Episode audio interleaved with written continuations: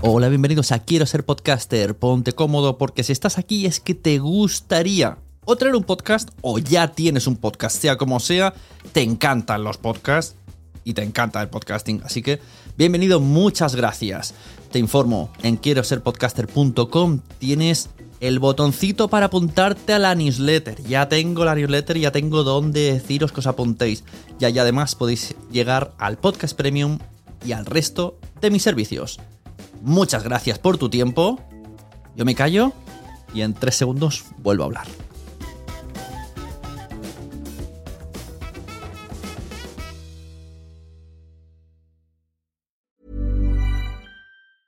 There's never been a faster or easier way to start your weight loss journey than with PlushCare. PlushCare accepts most insurance plans and gives you online access to board-certified physicians who can prescribe FDA-approved weight loss medications like Wigovi and Zepbound for those who qualify. Take charge of your health and speak with a board-certified physician about a weight loss plan that's right for you. Get started today at plushcare.com slash weight loss. That's plushcare.com slash weight loss. plushcare.com slash weight loss. Hey, it's Danny Pellegrino from Everything Iconic. Ready to upgrade your style game without blowing your budget? Check out Quince. They've got all the good stuff, shirts and polos, activewear and fine leather goods, all at 50 to 80% less than other high-end brands. And the best part? They're all about safe, ethical and responsible manufacturing. Get that luxury vibe without the luxury price tag. Hit up quince.com slash upgrade for free shipping and 365 day returns on your next order. That's quince.com slash upgrade. Hey there, it's Michelle Norris. I'm host of a podcast called Your Mama's Kitchen. When I travel, I'm usually looking for a way to find a taste of home when I'm not at home. And one of the things I love to do when I am at home is entertain. And Airbnb allows me to do that. When I was in California recently, I rented a house that had a great kitchen. And when we were sitting around the table, we're all thinking, we're in someone else's house. Someone could be in all of our homes as well. If you have a home, but you're not always at home, you have an Airbnb. Your home might be worth more than you think. Find out how much at airbnb.com/slash host.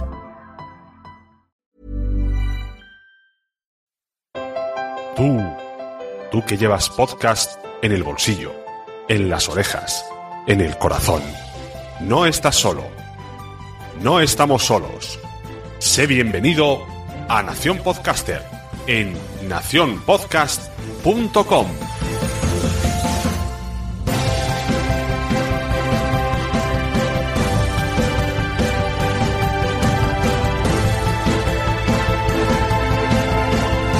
Hola, bienvenido a Nación Podcaster, yo soy Sune y juntos vamos a reafirmar por qué nos apasiona tanto esto del podcasting. Hoy vamos a enumerar las opciones que tenemos para monetizar nuestro podcast. Vamos a contar con unos ciudadanos podcasters que nos van a ayudar a desarrollar mejor el tema. Ellos son los chicos de Fans Fiction, son un elaborado podcast dedicado al cine y televisión con una enorme dedicación. Fruto de ello son que incluso han sacado dos spin-offs, uno dedicado a Juego de Tronos llamado Cosas de Casas y Tertulia Zombie sobre la serie Walking Dead. Ellos han empezado en 2015 a su andadura por intentar monetizar y por conseguir monetizar el podcasting y sus nombres son María Santonja y Richie Fintano, que estoy muy contento de que estén aquí. Buenas. Hola, Sune. Muy buenas. Bueno, pues hoy vamos a hablar un poco de lo que la gente no quiere saber pero quiere escuchar en- a escondidas. Vamos a, a enumerar cosas, inventos que hemos intentado vosotros, nosotros que conocemos de otros podcasters, más o menos lo que se está moviendo hoy día, como hemos dicho fuera de micro, que de un año atrás para aquí, pues la cosa está avanzando bastante. Y curiosamente, mm, no sé por qué, pero me estoy posicionando como el que sabe de monetizar. Me escribe gente por Twitter diciendo directamente, hola, quiero monetizar, ¿cómo lo hago? O sea, pedir consejos de monetización en 140 caracteres es complicado. Entonces les dije, bueno, este mes justo vamos a sacar un audio sobre esto, so- tener paciencia. Así que para todos estos que tienen dudas, esto no va a ser el mana, como todo hay que currárselo, hay que ponerle mucho tiempo, pero nosotros podemos daros todas las opciones. Vamos a poner un montón de cartas encima de la mesa, muchos de estas cartas las han usado aquí los Sí. Entonces, pues empezamos a hablar un poco de qué opciones de monetización tenemos hoy día. Vamos a decir incluso el mes que estamos, por si acaso la cosa, esto cambia muchísimo. Estamos al 5 del 6 de 2016 grabando esto. Sí. y luego dentro de dos meses aparece algo nuevo, bueno, pues no entraría en este audio. Así que cuando queráis, ¿cómo, cómo lo planteamos esto? Vamos a ir diciendo, vais a ir diciendo vuestros... Sí, te hemos apuntado aquí nuestras cifras porque yo creo que es importante en este momento que tenemos, como estabas comentando, un poco un boom con este tema. Yo creo que es ilusionante y obviamente nosotros en este año y medio hemos notado un crecimiento, pero también es importante tener un poco los pies en el suelo, no estar comparándonos siempre con Estados Unidos. Sí, siempre mirándolo para ver lo que se está haciendo, que es muy interesante y tomar ideas, pero yo creo que es importante tener un poco en la mente mm, opciones realistas, porque sucede que después la gente publica una semana y dice, "Uf, es que esto es muy difícil. Y, además claro, también es importante saber de dónde venimos y cómo se ha llegado hasta, hasta el punto de tener eh, ciertas cifras y darte cuenta de todo lo que ha venido antes para llegar hasta a donde estás ahora. Sí, Nosotros porque- no sabemos si nuestras cifras a la gente les parecerán una mierda o una pasada, pero son las que son. Entonces vamos a hacer aquí un poco un ejercicio de transparencia para que gente que a lo mejor nos escucha, nos conoce o sabe lo populares o no populares que son nuestros podcasts se pueda hacer una idea de lo que se puede conseguir. Exacto. O al, o al menos lo que hemos conseguido nosotros, que al final tampoco tenemos ningún manual. Eh, ha sido, como bien dices, ensayo-error durante un año y medio y hemos visto qué cosas nos funcionan mejor, qué cosas no.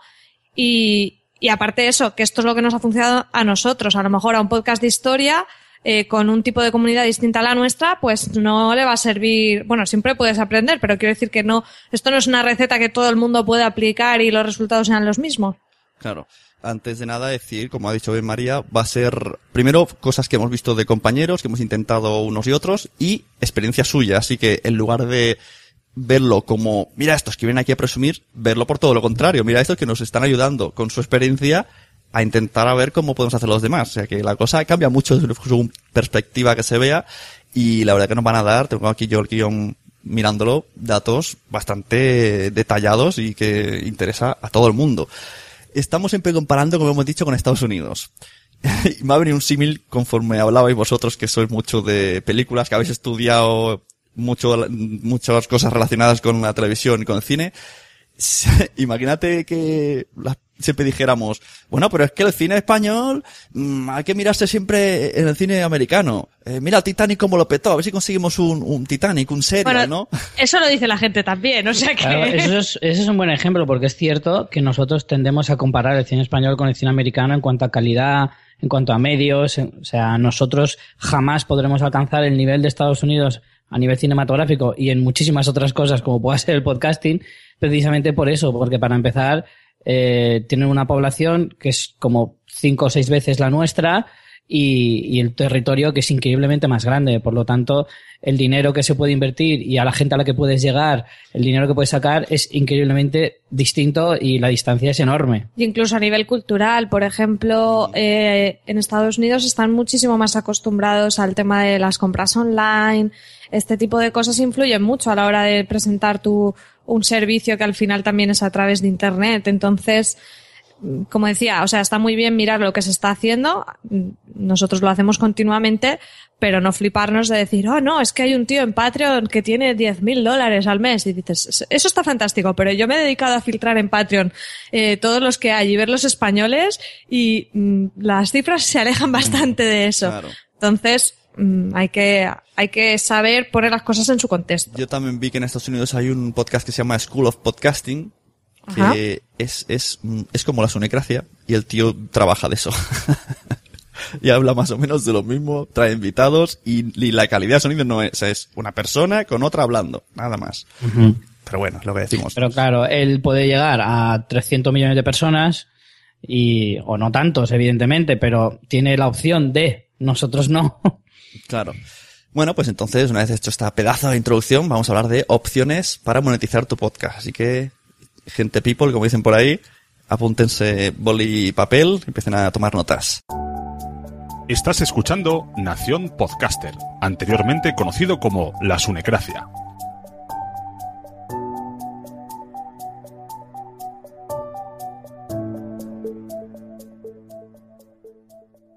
Vamos a empezar primero por el clásico, que parece el, quizás un poquito modelo anticuado porque venimos de la radio, de la tele, es lo que estamos acostumbrados.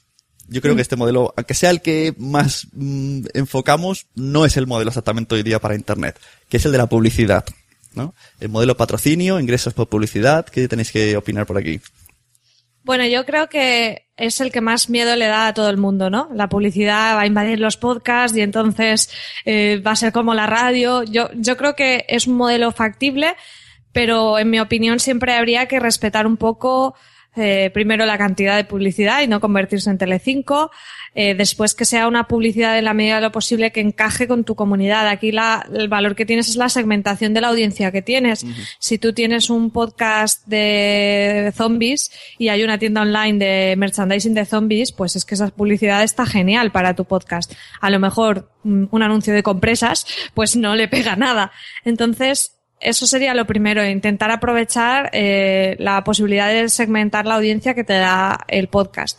Y después, eh, yo creo que lo complicado en la publicidad es hoy en día que los anunciantes, primero, que no hay agencias de publicidad a día de hoy que estén trabajando los podcasts como medio, sí que están, por ejemplo, contactando con Instagramers, con YouTubers, pero no, no tienen aún en su, en su plan de medios al podcasting. Yo creo que eso en no demasiado tiempo cambiará, pero por ahora no están. Entonces, ¿qué pasa? Que cada uno tiene que buscarse sus propios anunciantes y eso es bastante complicado. No sé si Richie quieres comentar un poco nuestra experiencia. Sí, pues, básicamente al final todo se reduce a el número de escuchas y, para los anunciantes todavía el número de escuchas que puede generar un podcast eh, para ellos no le es suficiente. Sí que es cierto que no lo ven desde la perspectiva que dice María. Eh, nosotros, por ejemplo, con el de Juego de Tronos tenemos una audiencia súper concreta y con el de Walking Dead también. Entonces, enfocar tu publicidad hacia productos eh, muy relacionados con, con este tipo de, de, series es algo muy positivo y eso, incluso eso, los propios anunciantes todavía no lo acaban de entender. Entonces es cuestión de tiempo de que vean hasta qué punto eh, puedes conseguir conversiones y puedes conseguir que la gente se meta un poco en, eh, en este tipo de publicidad tan enfocada. Claro, yo cuando, ahora por las mañanas a veces me pongo Rock FM y me sale una canción de Nirvana y luego eh, pon tu, así mismo, eh, ponte tetas.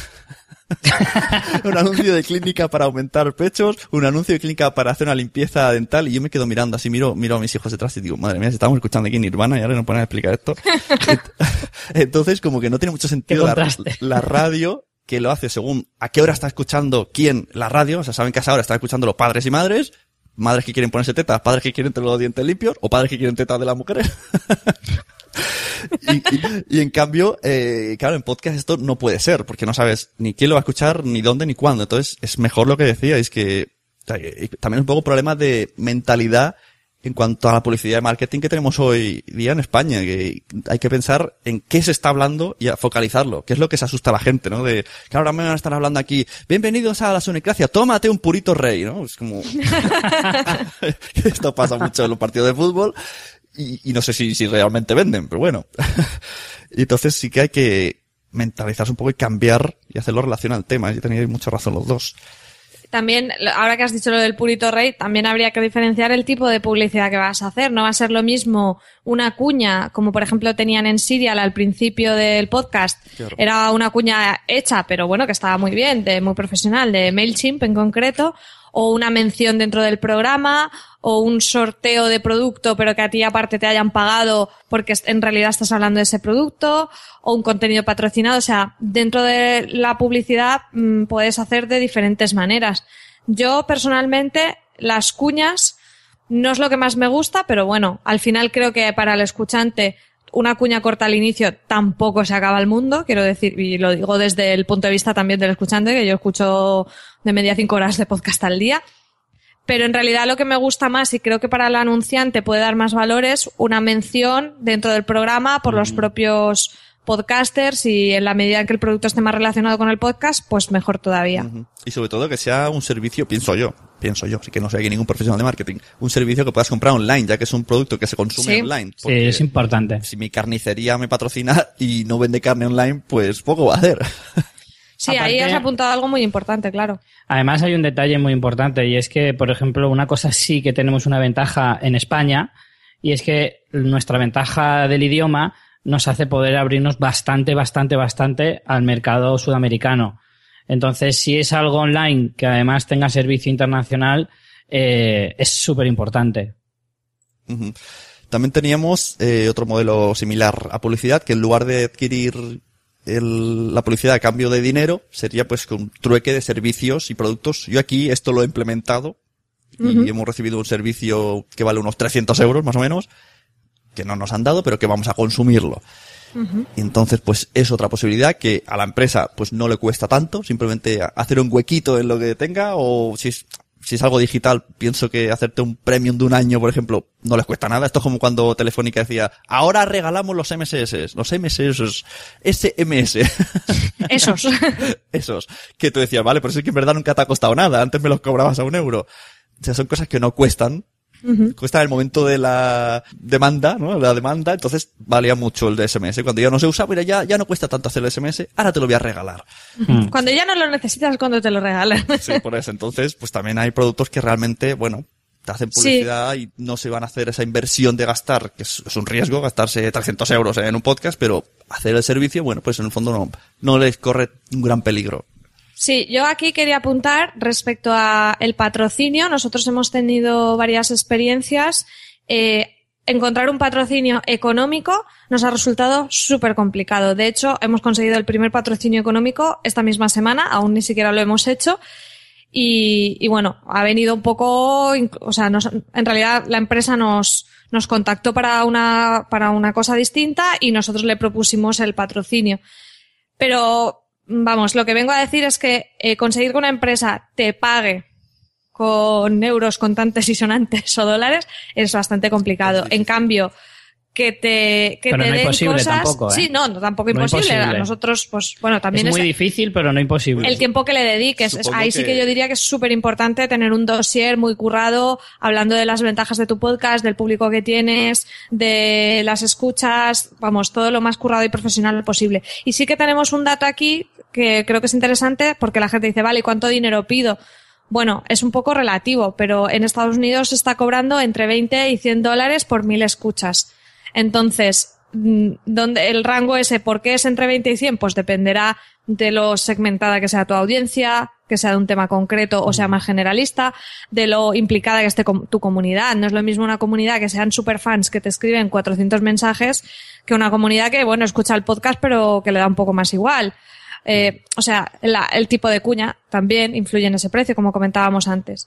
Entonces, bueno, para quien le interese, eh, la cifra para calcular es, es eso, entre 20 y 100 dólares cada mil escuchas. Claro. Ahora necesitaríamos un, un tercer integrante en los podcasts, ¿no? Un segundo, si eres uno, que fuera el, el que hace las tareas de llamar por teléfono, porque sí que es verdad que Es mucho tiempo. sea, muchas llamadas, mucho email, mucha gente que se interesa y, y dices, vale, el interés se ha quedado perdido en el espacio porque te interesaba muchísimo, pero no sé nada de ti.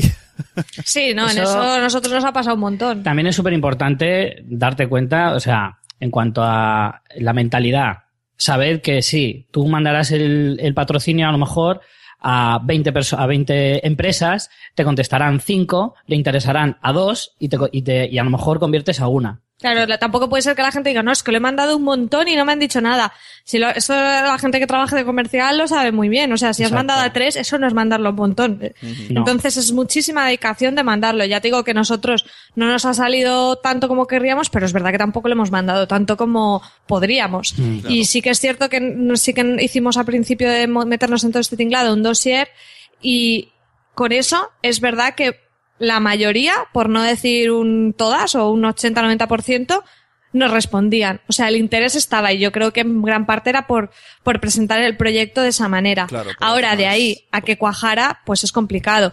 Y lo que sí conseguimos es el segundo punto que comentabas. Patrocinio en especias, que decimos nosotros. Sí. Eso es lo que conseguimos es un nosotros recurso que para ellos les, les es bastante sencillo, no les supone tampoco mucho y en nuestra experiencia, por ejemplo, podemos decir que hemos conseguido, eh, por ejemplo, en el de The Walking Dead, perdón, eh, la Survival Zombie, eh, Que ahora estás tan de super moda. que están tan de supermoda, que son experiencias en vivo de vivir un apocalipsis zombie, etcétera, y son juegos de rol, nos, nos ofrecieron pues entradas para, para estos eventos gratis.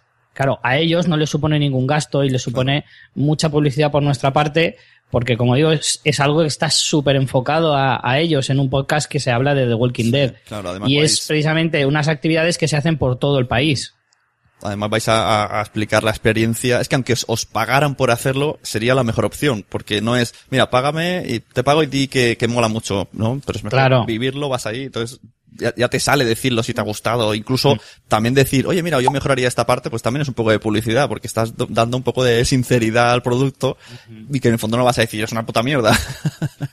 Sí, nosotros ahí eh, fuimos a dos ediciones de Survival Zombie, nos dieron en cada edición, creo que en la primera tuvimos menos entradas, pero porque fuimos menos gente, no sé si No, fuimos pero tres o tuvimos cuatro. Cuatro entradas y en la Y segunda, en la segunda cinco. cinco. Y las entradas están entre 30, bueno, porque eso varía en función de cuanto más se acerca la fecha, la entrada es más cara, pero las más baratas son de 30 euros o así. Mm. O sea que en realidad, si haces el, el, el cálculo, eh, nos ahorramos mucho dinero, pero claro, Son es dinero que es para 300 eso. es para Survival Zombie, no es un dinero que tú puedas consumir en otra cosa, pero ese fue nuestro primer patrocinio y la verdad que estuvimos muy, muy contentos. Mm, También si hay algún oyente que tiene alguna algún negocio online y esté pensando, ostras, pues, pues yo digo que, que aproveche porque ahora es el momento, porque vale. Mm, También recomiendo a los podcasters que no se pongan a precios mega tirados, porque esto va en contra de No, todos. claro. Tampoco vamos a poner, a fliparnos, está claro, por ahora. Pero ahora Siempre, estamos- siempre es más recomendable, a lo mejor, fliparte un poquito, pero poquito. Que luego te van a regatear. que luego te, siempre te van a regatear y que siempre puedas bajar, ¿vale? No te pongas muy bajo porque te van a regatear igual y tendrás que bajarlo todavía más. Claro. Entonces, Nosotras en este que vamos a hacer, que sí que es económico, más o menos el cálculo sale a unos 30 euros por mil escuchas. El, el, este patrocinio que te comento que hemos conseguido esta semana. De todos modos, lo que digo, que, que si alguien tiene esa pequeña duda, que no diga, bueno, en el futuro veremos. Bueno, a lo mejor en el futuro sí que te sale más caro. Ahora puede ser que, que pruebes bien. Y por otro lado, los podcasters que quieran hacerlo, pues lo que dice María, el dossier es importantísimo. Prepara un dossier que vean Sí. que te lo has currado, en el que expliques un poco de ficha, ficha técnica, quién eres, qué hace tu podcast. De paso, explicas un poquito qué es el podcasting y por qué... mm, Las ventajas del debería- podcasting. Exacto, ¿por qué debería de invertir en podcasting como incluso la tasa de conversión, todas estas cosas de eh, audiencia residual, que aunque pagues este mes, el podcast va a estar ahí toda la vida, que es algo, una ventaja, pues si algún día pega el boom y ahora se escuchan vuestro podcast de Friends, pues ese, ese anunciante estuvo en su día, pero vuelve a recuperar la audiencia. Entonces esto, esto es, es importante y a tener en cuenta, que no es no solo porque digan monetización, eh, patrocinio, ya o- tapamos oídos. Bueno, a lo mejor aquí interesa incluso a oyentes vuestros o nuestros que están oyendo ahora esto, que aunque sean negocios pequeñitos, porque es que lo que digo, ahora es el momento que la gente está empezando y estamos todos un poco perdidos, vosotros, nosotros. Sí, de hecho, es que eso es lo, lo mejor. Por ejemplo, nosotros otro patrocinio que hemos tenido ha sido, eh, bueno, nos han dado una figura para sortear y es una tienda online que acaba de empezar hace nada y eran oyentes nuestros y, y claro, o sea, es una publicidad que a ellos les sale muy barata porque son una tienda pequeña, no tienen muchísimo para invertir, eh, lo- la visibilidad que van a ganar, a lo mejor vinculando su marca a la nuestra, que además está muy relacionada porque es de tema de friquerío, pues le- les sale muy guay que a lo mejor poner una publicidad en AdWords pues se diluye entre otras otras empresas que hacen cosas similares. En cambio, para nuestros oyentes pues ya son una marca de, de referencia esta tienda online. Entonces, con esta gente empezamos, que también nos lo propusieron ellos porque eran oyentes, eh, regalándonos un, un producto para sortear que tenía un valor de unos 28 euros o así, creo recordar.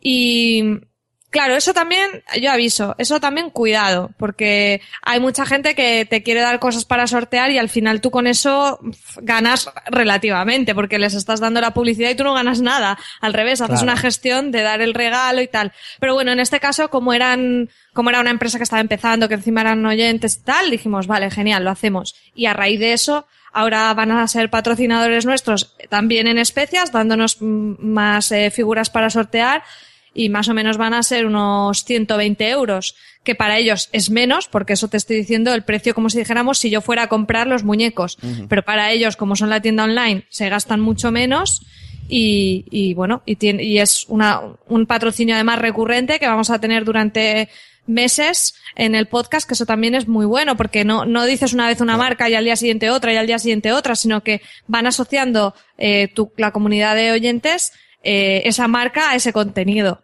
Sí, sí, que hay una fidelidad. Para quien no sepa mm, cuánto podría costarle las cosas en AdWords, en Facebook, pues os recomiendo el podcast Publicidad on Fire, que está haciendo, es como una especie de lo que hace Víctor Correal con su podcast. Este era un oyente de él y él eh, ha sacado una empresa de algo relacionado con aprendizaje en inglés y entonces está explicando cada capítulo dónde está invirtiendo. Y bueno, la de dinero que vuela por ahí, ¿eh? Incluso el buzoneo creo que le ha costado 400 euros meter publicidad en buzones. Te explico luego la conversión que le ha salido a 20 euros un oyente o sea, un, o sea un, una persona que se ha registrado en la página. O sea, que la tema conversión en publicidad es muy difícil. La gente que no sabemos de marketing, yo estoy escuchando. Sí, lo que pasa es que la gente imprime unos folletos, ve los folletos ahí, los toca y dice, no, mira, me lo he gastado en esto. Y como que le luce más. Y luego a lo mejor estás tirando muchísimo el dinero porque ahí es, es que es lo más similar al spam que puede haber. Pero bueno, como son un tocho de papeles, tú lo ves y dices, no, no, me he gastado el dinero bien gastado y a lo mejor no te está saliendo a cuenta. En cambio, por ejemplo, nosotros nuestra experiencia con esta tienda online, eh, como tengo buena relación con ellos, me dieron acceso a la analítica y era una tienda que casi no tenía visitas porque era muy nueva y se notó un montón el pico de visitas eh, a raíz de nuestra mención. Entonces, claro, eso también es muy importante tenerlo en cuenta, medir. Sí, Pero también, también hay que tener muy claro el objetivo con el que haces esto. Nosotros lo hacemos porque nos viene muy bien para fidelizar a nuestra audiencia y para intentar de alguna manera. Sí. Claro, buscarle un fin, porque es verdad que si te pagan en especias, que luego en realidad ni siquiera tú te quedas. Que luego está que tú lo quieras tener o no, pero en realidad esto que nos está ofreciendo esta, esta empresa, a nosotros mm, no nos reporta nada directamente, pero a lo mejor sí indirectamente, porque hace que nuestra audiencia pueda interesarse más y sea más fiel, eh, sabiendo que puede ganar algún premio de vez en cuando y tal. Pero claro, ten muy claro el objetivo. En este caso nosotros, por ejemplo, hemos conseguido unos libros. Sí, con, eh, otra empresa. Con otra empresa diferente y vamos a juntar ambas, ambas iniciativas y sortear un libro y una figura al mismo tiempo. Dentro de nuestros, eh, dentro de nuestros oyentes premium, que son los que, los que pagan. Sí, bueno, Entonces, yo creo que ese es el añadido que a nosotros nos beneficia. Sí, aquí entra un poco el, un acto de fe, un acto de buena intención por parte de las dos maneras, que ellos no quieran aprovecharse, que estén, bueno, vamos a probar, que vosotros hagáis esa especie de, entre comillas, favor, y que si luego funciona, pues deberían de decir, bueno, pues ha funcionado, pues ahora vamos a hablar bien de cosas recurrentes. No creo yo que diga, ahora cada mes te voy a regalar un muñequito, porque entonces, bueno, pues la colección no me la quiero hacer. a ver, ahí cada uno barre para su casa, ¿no? Porque sí que es verdad que, por ejemplo, hemos tenido otra experiencia de gente que nos ha pedido que hagamos una promo gratis y les hemos dicho, pues va a ser que no.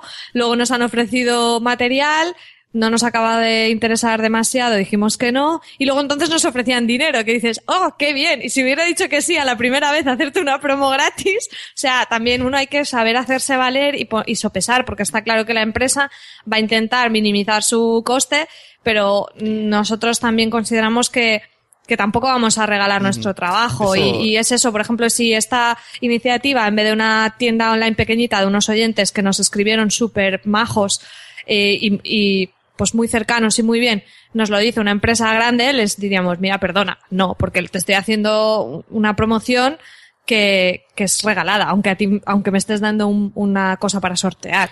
Entonces, ojo, yo solo con los sorteos no digo que no se usen, porque como dice Richie, sí que puede tener un beneficio indirecto, pero que hay que tener también un poco de cuidado, porque si lo que tú pretendes es dedicarte a esto, eh, sorteando cosas, ya te digo yo que no vas a dedicar, ni aunque te regalen cosas poniéndolas tú luego en Wallapop, ¿sabes? es, hay que hacernos valer un poquito. Eso que comenta está muy bien por, por la gente que tiene ese miedo, ¿no? De ahora vamos a meter anuncios, todo el podcasting va a terminar. Claro, también hay que tener un poco de sentido común, de moral y de ver que no cualquier cosa que te van a dar, cualquier cosa que te van a ofrecer. Aquí mismo tenemos el ejemplo que está diciendo, que aunque está costando, aún así están diciendo a cosas que no, porque no se ven lógicas. Claro, aquí es un poco, a ver, esto es como todo, ¿no? Encontrar el punto medio ideal. Y esto también se aprende eh, a base de equivocarte. Ni te tienes que subir muy a la parra pensando que eres eh, a tres media, ni tampoco eh, en regalar las cosas a cualquiera. Una cosa es que tú quieras tener un detalle con una empresa o tu primo está no sé qué y le quieres hacer un favor, adelante. Pero tampoco te puedes poner a hacer mm. favores a todo el mundo, porque al final. Claro, y favores a gente que está sacando un beneficio económico. Yo le hago un favor, como dice Richie, a mi prima. Porque Claro, le ayudo, pero a alguien que es su negocio, ¿por qué le tengo que regalar yo mi trabajo? Efectivamente. Una cosa es que además también la forma de plantearte las cosas, que luego entiendes que esto en el fondo, como dice María, cada uno barre para casa y es lícito. A lo mejor yo monto una empresa y también intento recanear todo lo que pueda y si puedo bajar el precio lo bajo y si lo tengo gratis mejor. Yo entiendo que la empresa esta, en este caso, por ejemplo, nos lo planteará de esa manera y si esto no, vale, pues si esto subo un poquito y si no, pues subo otro poco. Pero nosotros mismos también tenemos que hacernos valer y saber hasta dónde te puedes bajar y hasta dónde te puedes subir. Y hacernos valer también para nuestros oyentes. Si aceptamos cualquier cosa, vamos a perder credibilidad con nuestros Claro. oyentes y eso es importante tenerlo en cuenta, que puede ser pan para hoy y hambre para mañana. Nosotros hemos dicho que no a alguna empresa que no nos ha gustado porque a lo mejor era una tienda online que, que no nos gustaba mucho. De hecho, yo he llegado a hacer compras en, en tiendas que nos han ofrecido para ver cómo funcionaba, para ver cómo era el servicio, porque no las tenía todas conmigo y quería ver cómo funcionaban antes de ponerme yo a promocionar ese servicio. Entonces, Que yo no creo nada que personal, eso... ¿eh? Al final es que es cuestión de imagen, nada Claro, más. o sea, yo no voy a, a mis oyentes que el- los cuido, como si dijéramos, a, a- a venderles cualquier servicio porque me estén dando dinero. Que eso es lo que a mucha gente le da miedo, decir, Buah, si entra la publicidad en los podcasts, eh, van a poner cualquier cosa. Bueno, dependerá de cómo se lo plantee cada uno su proyecto. Habrá gente que sí, habrá gente que ponga muchos anuncios, habrá gente que ponga pocos, habrá gente que ponga eh, de cualquier cosa y habrá gente, pues como nosotros en este caso, que estamos diciendo que no a cosas que no nos convencen. Claro. Antes, eh, has hablado de tu prima que le harías un favor. ¿Está de buen ver? ¿Por hacerle un favor yo también? Pues la verdad que sí que está de buen ver. Sí, sí, Bueno, sí. pues un Richie puede dar fe. un saludo a la prima. Estás oyendo un podcast de nacionpodcast.com. Bueno, pues estamos hablando de maneras de monetizar, de opciones de monetizar con Fansfiction, que son María Santonja y Richie Fintano. Estamos hablando de la publicidad, modo publicidad. Y por último de los puntos que tenemos serían los afiliados, que es la publicidad que en el fondo a, a la gente, a las empresas, no les cuesta nada, a menos, o sea, mm, les cuesta cuando ellos ganan, ¿no? Ellos ganan y reparten un porcentaje. Pero si no, pues no les cuesta nada. Aquí el tema de los afiliados hay una cosa fundamental. Y es que la gente que te hace eso, evidentemente a ellos no les cuesta nada, pero les supone, aunque sea el acordarse. Y entonces, para eso, es súper importante que te tengan muy presente.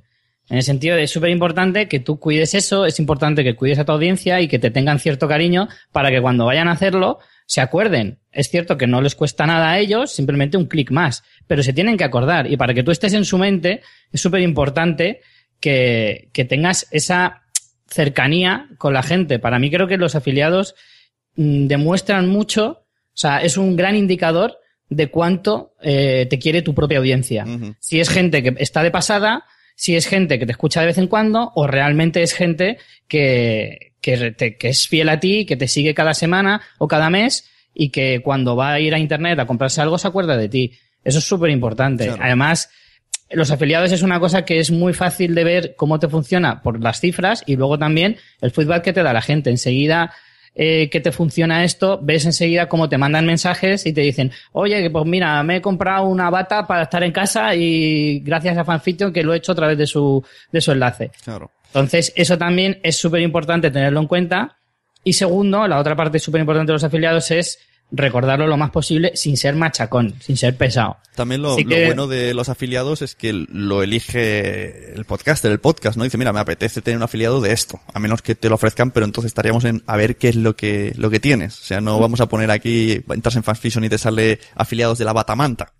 Claro. Cosas Claro, que- no- nosotros tenemos en Amazon que es lo más generalista posible y puedes comprar cualquier cosa, porque sí que es verdad que el modelo de afiliados que se hace mucho en, en los blogs, lo que se suele hacer más es una review de algún producto y entonces el enlace de afiliados a ese producto en concreto, ¿no? Sea un hosting o sea también un producto de Amazon, pero imaginemos que estamos hablando por- de aspiradoras. por cierto, el María, enlace a la aspiradora. Esto, esto que dices, tú que eres muy de consultoría de blogs y trabajas en el tema, eh, esto, ¿por qué esta, esta práctica está aceptada por el mundo? El entras en un blog y te sale, hola, hoy voy a hablar de este producto, ponen un mini texto súper ridículo y abajo el enlace, y eso está, y pone enlace patrocinado, o sea, post patrocinado, y no pasa nada, y, y, y todo lo demás relacionado con podcasting parece una barbaridad. Y estamos viendo esto en blogs todos los días, Bueno, porque llevan más tiempo, simplemente. Pero bueno, el afiliado en blog, si lo hacen así y hablando de un producto, eh, se lo tienen que currar mucho y, y si es un post cortito como tú comentas, es complicado. Al final ellos la estrategia que tienen es que cuando alguien busque eh, opiniones o reviews sobre la aspiradora Nimbus 2000, eh, lleguen a su artículo, lo lean, vean ese análisis que ha hecho el, el blogger y luego entren y lo compren a través de ahí. Nosotros eso en podcast eh, no nos ha funcionado. Nosotros sí que poníamos primero los enlaces de afiliados pues a los Blu-rays y tal de las pelis que comentábamos, pero al final era, era no funcionaba porque la gente no entraba al post a comprar concreto. eso. Era muy concreto, no funcionó así. Entonces nos funcionó, como decía Richie, simplemente siendo transparentes y repitiéndolo al principio del programa. Oye, si vais a compraros lo que sea que os vayáis a comprar, no lo que yo os ponga específicamente un producto, hacerlo a través de nuestro enlace. Claro, que normalmente eh, a la gente no le cuesta más. Como mucho, quizás reciben algún tipo de ayuda, de no sé qué, descuento o algo más extra, si es que hay algo, y si no, no le cuesta nada más. Y la persona que lo dice, pues le ayuda. Sí, sí que es verdad que es un poquito de, de acto de simpatía con el podcaster. Mm. Es un gesto, es más el gesto que le das, le das la opción al oyente que tenga un gesto contigo que en realidad no le cuesta nada. Sí, no le cuesta dinero. Y si quieres te podemos dar nuestros datos de afiliados porque esto es lo primero que empezamos a hacer porque sí que es verdad que para alguien que quiera empezar a, a sacar algo de dinero es lo más, por ejemplo con Amazon, que es lo más rápido y más fácil y aparte que se, se mm, puede adaptar muy bien a cualquier podcast porque en Amazon venden de todo. Eh, nosotros empezamos en 2015. Bueno, empezamos yo creo finales de 2014. En pero- agosto, empezamos en agosto de 2014. Vale, pero yo aquí he puesto datos de 2015 porque como, agosto- eh, como 2014 estaba a mitad. Entonces, bueno, es importante destacar que nosotros tenemos tres podcasts. Eh, no, todo, no se suman las escuchas de todos porque hay oyentes que escuchan los tres, pero bueno, quiero decir que el volumen de la comunidad es bastante grande y el, el enlace de afiliados es el mismo para los tres. Entonces, para que también os hagáis una idea. En 2015, más o menos, conseguimos por afiliados de Amazon unos 1.000 euros y la media mensual eran unos 80 euros. Lo que pasa es que hay picos, hay meses, por ejemplo, como Claro. puede ser diciembre, que por la Navidad y todo eso, que se hacen muchísimas más compras, pues a lo mejor ese mes tienes 250 euros y otro mes a lo mejor tienes 30. Entonces, bueno, la media nos salía a eso, como a unos 80. Y este año de 2016, pues mm, ya vamos mejor que el año pasado, porque ya más o menos la media de los meses que llevamos de, de 2016 tenemos unos 100 euros al mes aproximadamente y todavía no hemos pasado estas fechas, así que te comento que son las que más, mm, más eh, puedes conseguir, como están la Navidad, el Black Friday, esos meses de noviembre, diciembre sobre todo. Pero bueno, eso diciendo es que tenemos ya, o sea, por ejemplo, Fans Fiction tiene unos 4.500, 5.000 oyentes semanales, eh, Walking Dead por ahí, ¿no, Richie? Por ahí, por ahí más o menos. sí. y, 4.000, y no Juego de Tronos 8000, que no sé, no, o sea, el resultado de la comunidad no es la suma de esas tres cifras, porque muchos son los mismos. No podemos saber exactamente la comunidad total cuánto es, pero bueno, para que la gente se haga un poco una idea de cuánta gente necesitas y gente muy fiel para conseguir 100 euros al mes, que al final tampoco, tampoco es tanto, pero bueno, que, que ahí está. Hombre, lo que sí que nosotros destacamos es que esto ha ido creciendo bastante en los últimos, en los últimos meses. Y sí que es verdad que lo decimos en cada uno de los podcasts. al Pero además eso también va muy relacionado al... En este caso sí que está muy relacionado con el número de escuchas, porque también es cierto que nosotros en los últimos seis meses a lo mejor también hemos notado que las escuchas han eh, subido un poco. También es cierto que son los meses de Juego de Tronos, eh, que es- son los meses más potentes para nosotros porque es precisamente donde más escuchas tenemos. Entonces, eso también va bastante, bastante ligado. Los meses que, evidentemente, por ejemplo, en agosto nosotros hacemos parón, julio y agosto, pues se va a notar menos porque no, no te escuchan decirlo y es súper importante que te oigan decirlo porque a la gente, efectivamente, como digo, se les olvida.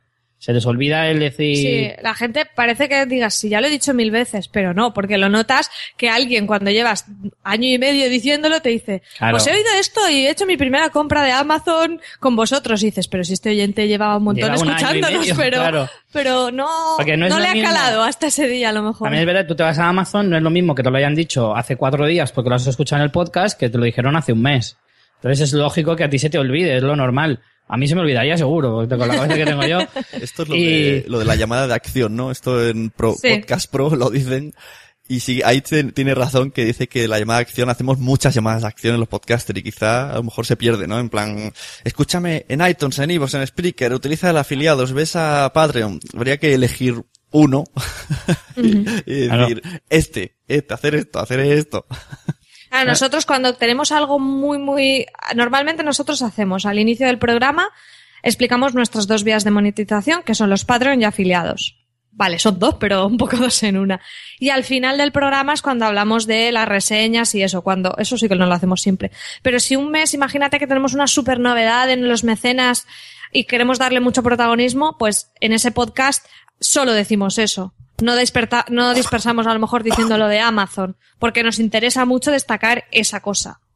O imagínate que sacamos un premium de algo pues sí, lo que nos interesa mucho es promocionar ese premium, pues ese podcast no vamos a decir lo de Amazon, lo otro, lo de, mm. porque es verdad que si no al final el oyente dice, me has dicho que haga 27 cosas, ya no me acuerdo de ninguna. Claro. Sí, sí, hay que tener en cuenta que los oyentes están en el coche y si lo escuchas, mira, lo haré en casa, pero ya se te olvida. Entonces hay que Hay que saturar, no hay que saturar. Es súper importante saber eh, racionarte un poquito tanto lo que pides como, como lo que ofreces. Entonces, no tienes eh, que coger y decir de, tu programa que a lo mejor dura una hora, si te tiras 15 minutos hablando de esto, mal, mal. Tienes que intentar ser concreto y es importante recordarlo mucho lo de los afiliados, pero si lo dices en 30 segundos, siempre será mejor que si te tiras dos minutos. Claro. Hay que saber, iba a hacer una comparativa con Nacho Vidal, pero creo que ya Ah, una cosa, nosotros a veces sí que lo que hacemos es dedicarle un pequeño espacio, como nuestro programa tiene un tono de humor,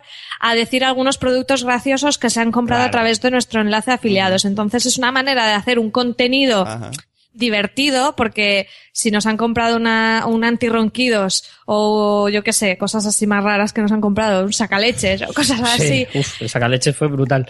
Eh, pues es gracioso comentarlo. A lo mejor ahí ya nos extendemos más, no son los 20 segundos que hacemos siempre, sino que le dedicamos dos o tres minutos, pero es divertido para los oyentes y se acuerdan más porque, porque ha sido parte de un contenido divertido. Eso lo hacemos a lo mejor una vez cada tres meses, ¿no? Recogemos las cosas graciosas que en ese tiempo nos han comprado y las comentamos. Pues que al final somos podcasters, pero también somos oyentes y nosotros mismos sabemos lo que molesta, lo que, lo que te puede parecer cansino o lo que te puede parecer interesante, igualmente.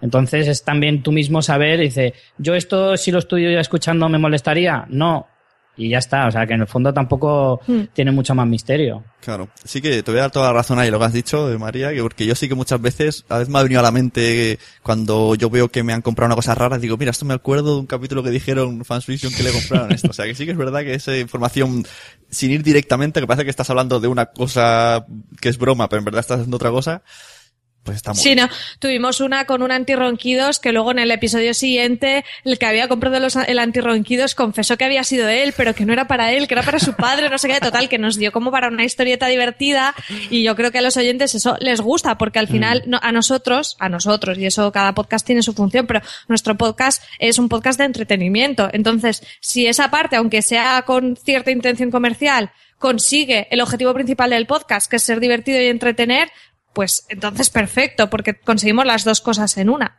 Pobre muchacho, se pensaría que tendrías hasta la IP y su dirección o algo y su nombre.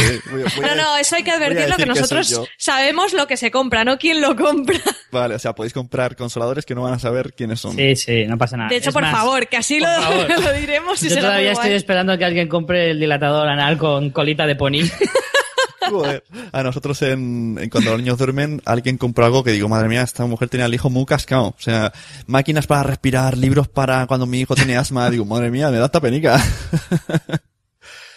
bueno, pues hemos hablado del modelo de publicidad y pasaríamos ahora al modelo premium, que es el que más controversia mm, mete entre la comunidad.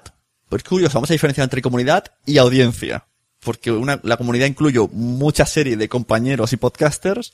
En cambio, audiencia puede ser la audiencia exclusiva de tu podcast que el modelo premium no le molesta y lo usa como está pasando en Fanfiction. Se está usando y no pasa nada y nadie dice, ah, madre mía. Bueno, nadie. Bueno, sí, siempre hay alguno. siempre hay alguno, pero la verdad es que es, muy poca gente la que, la que lo dice, ¿eh? Lo que pasa es que lo malo siempre nos cala más que lo bueno, pero en realidad han sido muy pocos. La, proporción es, es impresionante la diferencia entre la gente que no solo le parece bien, o sea, está la gente que lo respeta aunque no lo haga, la gente que le parece bien y la gente que incluso lo, le parece necesario. Sí, por ejemplo, el, el más, el que nos vendría así a la mente, que estamos más acostumbrados, sobre todo en la época de los partidos Real Madrid-Barcelona, que teníamos que comprarlo aparte, sería el Paper Ear. Que esto no sé si existe, es como el pay-per-view, pero escuchando, pagar por escuchar. un ejemplo muy claro que quiero poner es que hace poco este mes Passion Geek ha puesto episodios a 0.99 cuando terminemos de escuchar este bloque premium pondremos una entrevista cortita que les hice para que veáis dónde lo han hecho, cómo lo han hecho, cuánto os ha costado y más o menos esto fue, el audio tiene una semana entre que les he entrevistado y lo han hecho y nos dicen la conversión que tiene, así que hablaremos de, de esto que era en Podbean.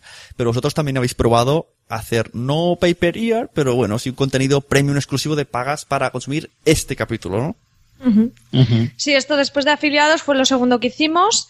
Hicimos un, eh, un, episodio premium del final de la quinta temporada de Juego de Tronos, de resumen de toda la temporada, y además lo hicimos en vídeo eh, en lugar de en audio. Entonces, eh, bueno, la experiencia fue súper positiva porque muchos, como fue la primera vez que se nos podía dar dinero directamente, no con el afiliados, hubo mucha gente que, que nos dio más bueno, porque tengo que decir que nosotros no le pusimos un precio, le pusimos a partir de un euro y lo que tú quieras ponerlo, ¿no? Como un poco la voluntad. Y hubo mucha gente que como era la primera vez que podían eh, donarnos, nos dio más cantidad. Hubo gente que nos dio 3 euros, hubo gente que nos dio 20, hubo mm, mm. mucha variedad. Entonces, bueno, este año seguramente lo hagamos, pero en formato audio. Vamos a dejarlo del vídeo por ahora porque fue una locura. Nos costó muchísimo trabajo, no solo la grabación. Una cuestión de logística, no por otra cosa. Sí, nos tuvimos una semana de edición de vídeo, el ordenador no mm. daba tampoco de sí. Y luego es verdad que muchos oyentes, eh, oyentes, oyentes de podcast, el tema de que fueran vídeo, pues sí, cierta gracia, pero al final estarte tres horas viendo un vídeo es, es complicado y es gente que lo que acostumbras a oír podcast. Entonces, este año seguramente lo volvamos a hacer, pero vamos a volver más a nuestras raíces y lo hagamos como audio, que para nosotros es más factible de hacerlo y, y aparte ese plus que pensábamos que dábamos con el vídeo eh, estaba, pero yo creo que no era tanto para, para lo que nos costaba, o sea, la balanza. Y bueno, tenemos aquí las cifras, a ver, ¿dónde las tenemos? Ah, sí, bueno, eh, se suele hablar siempre en temas de conversión online de un 1%. Eso significa que si tú tienes 100 personas que te escuchan, una nada más va a comprar. Esto es importante decirlo porque la gente a veces dice, guau, pues si tengo 5.000, con 2.500 que me compren a un euro, me hago 2.500 euros. Eso está muy chuli, pero no, no va a pasar, queridos. Entonces, eh, nuestro premium de Juego de Tronos, eh, la conversión fue mayor, fue como de un 2,25. Tuvimos 182 compras de unos 8.000 escuchas por episodio, recordamos y en total ingresamos unos 880 euros. El beneficio fue menor porque, bueno, PayPal se lleva una barbaridad, se lleva una comisión de un 1,9% de cada donación más 35 céntimos. Por Nosotros ejemplo, haciendo el cálculo salía que en comisiones se había llevado casi un 25%. Sí. Y, por ejemplo, para gente que hace una donación más grande, pues no, en proporción no te quita tanto, pero, por ejemplo, la gente que nos donaba el euro mínimo que hablábamos, en realidad de eso a nosotros nos llegaban 62 céntimos. O sea que, claro, eh, la parte de PayPal era bastante dinero y luego aparte tuvimos que hacer inversión en, bueno, a la gente que nos ayudó el día de rodaje, pues la invitamos a comer, compramos atrezo, luego tuvimos que eh, contratar Vimeo Pro para alojar el vídeo. Total, que del ingreso total que tuvimos de unos 880 euros, el beneficio real fueron 540, que está genial también, ¿eh? Y bueno, lo que para, lo importante ya no es la cifra absoluta, es más eh, la conversión para que la gente se pueda hacer una idea que lo, se suele hablar de un 1% y en esta experiencia nuestra fue un 2,25, pero también eso, nuestra comunidad de Juego de Tronos es muy fan, muy, muy, muy friki y muy entregada. Claro, hay que tener eso dependerá también la comunidad. Claro, el campo en el que lo haces, que no todos los podcasts ni todos los temas se pueden prestar a ello. De hecho, nosotros en los otros podcasts a lo mejor no podríamos hacerlo porque no, no sería tan factible ni de lejos. Claro, y esto, ¿y cómo, cómo pensaríais ahora hacerlo con audio? ¿Con la suscripción a través de web? Porque esto es un poco, o entramos vía WordPress, aquí viene el misterio de, del premium, ¿no? Sí, nosotros lo podríamos hacer a través de nuestro WordPress con alguna contraseña, o si no, esta herramienta que han usado la gente de Passion Geek, Podbean, creo que se llamaba, eh, también ver de hacerlo ahí, pero todavía no nos hemos puesto a investigarlo. Lo tenemos que mirar ya porque de hecho la temporada de Juego de Tronos se termina en un mes y, y sí que nos gustaría hacerlo, pero, pero sí, la logística es un poco rollo. Nosotros en el vídeo lo alojamos en Vimeo Pro, que te pide un usuario y contraseña y automatizamos el proceso lo máximo que pudimos, de manera que cuando se recibía un pago, la persona recibía un email con el usuario y contraseña, que era común, lo cual tampoco es lo más seguro del mundo, porque alguien podría reenviarlo y acceder, pero bueno, ya en realidad mm, lo que nos costaría implementarlo de una manera más segura no nos compensa para los que puedan eh, piratearlo. Al final, la mayoría de gente que lo compraba, como hablábamos, era gente que, que era fan de nosotros, que le gustaba el contenido, que de hecho a lo mejor nos donaban más por ayudarnos. Entonces, si uno, dos o diez lo pasan, pues oye, tampoco, tampoco pasa nada. Yo quería hacer la prueba con lo de Podbean, con el episodio de Passion Geek, y tardé minuto y medio en tener el capítulo en mi móvil. Me costó más levantarme a buscar la visa y poner el número. O sea, te registras, no sé si incluso puedes hasta con Twitter o Facebook. Mm, Dices, te suscribes como, como un- como una especie de timeline, te suscribes a Passion Geek, y luego picas y al picar al comprar ya te dice, bueno, incluso lo dice de su web. En su web tienes el, con un HTML ya pone el capítulo y cuando vas al play te dice necesitas tener, estar en Podbean y es un episodio premium. Si directamente ya eres todo eso, tú puedes escucharlo en la web. O sea, bastante. Claro, nosotros el vídeo era en la web también. O sea, el, el vídeo estaba ahí, en el post donde explicábamos todo y estaba el pago, estaba el vídeo. Lo que pasa es que si no tenías la contraseña, el vídeo pues no se reproducía. Hasta que no hacías el pago y te llegaba el email con la contraseña, no lo podías ver. Sí, sí. Claro, lo bueno que digo de esto es que como ya Podbean se encarga de, de saber quién es quién, ya no puedes, como no le des tu cuenta a Podbean a otra persona, ya no puedes acceder. Sí, es, más seguro que un correo que puedes reenviar, desde Sí. luego. Bueno, ¿qué más te- podemos hacer en modelo premium? La venta de apps donde salgan tus podcasts. Ahora hay una especie de, de debate que no quiero entrar, que dicen que si no hay feed no es podcast. Bueno, pues mm, si, lo, si tu podcast solamente está en aplicación, no hay feed. Aunque exista ocultamente para que beba la aplicación de algo y no, no repartes el feed al oyente, pero sí que seguiría siendo un podcast. Entonces, una, una app, como por ejemplo es esta de Olayo Rubio que ha sacado una red nueva de podcast en México que se llama eh, Convoy Network, solamente está en esa app. Si tú te la descargas, tienes siete días para consumir los podcasts gratis y luego ya es de pago de, no sé si dos, tres euros al mes y solamente lo hace por ahí. Ha perdido un montón de oyentes porque este, bueno, es de los primeros podcasters de México, pero en el fondo le está saliendo a cuenta. Porque de todos los miles de miles que tenía, pues con que sea mucho menos que están pagando la aplicación, y este hombre vive de los podcasts. Claro, este sistema, volvemos al tema de la conversión. O sea, tú no puedes pensar que lo que alguien consume gratuito, o sea, lo que X número de personas consumen gratuitamente, eh, lo trasladas de pago y lo vas, van a consumir igual. Siempre vas a perder, pero bueno, puedes ver lo que te compensa o no. Y claro, yo- hay un riesgo muy grande en, en, efectivamente, lo que tú has dado siempre gratis, cambiarlo y ponerlo de pago, eso es un riesgo muy grande porque eso es lo que al público generalmente más le puede indignar o molestar. En nuestro caso, lo que hacemos es lo que siempre hemos dado gratis, se va a quedar si- siempre así. La cuestión es cuando tú das un añadido, das un contenido extra, eh, eso sí que lo pones de pago eh, y ya es opcional. La gente que lo quiera escuchar, evidentemente, sí que tendrá que, que siempre habrá alguno que dirá, ¿por qué el resumen de la temporada no lo haces? Y es como, mira, pues hemos hecho 10 episodios gratis y solo hay uno de pago. Claro. Siempre va a haber alguno que haya, que tenga críticas y, bueno, hay, las críticas hay que tomárselas hasta cierto punto, pero sí que es verdad que, mm, en nuestra opinión y también nuestra experiencia, equilibrar lo que das gratuito con lo que das de pago es súper importante y también es complicado porque dices, vale, es que, o sea, ahora para rentabilizarlo tengo que hacer más de lo que hacía, que no me da la vida ya para hacerlo, pero mm, es la única manera, porque lo que no puedes es, haciendo lo que hacías hasta ahora, ponerte a cobrarlo.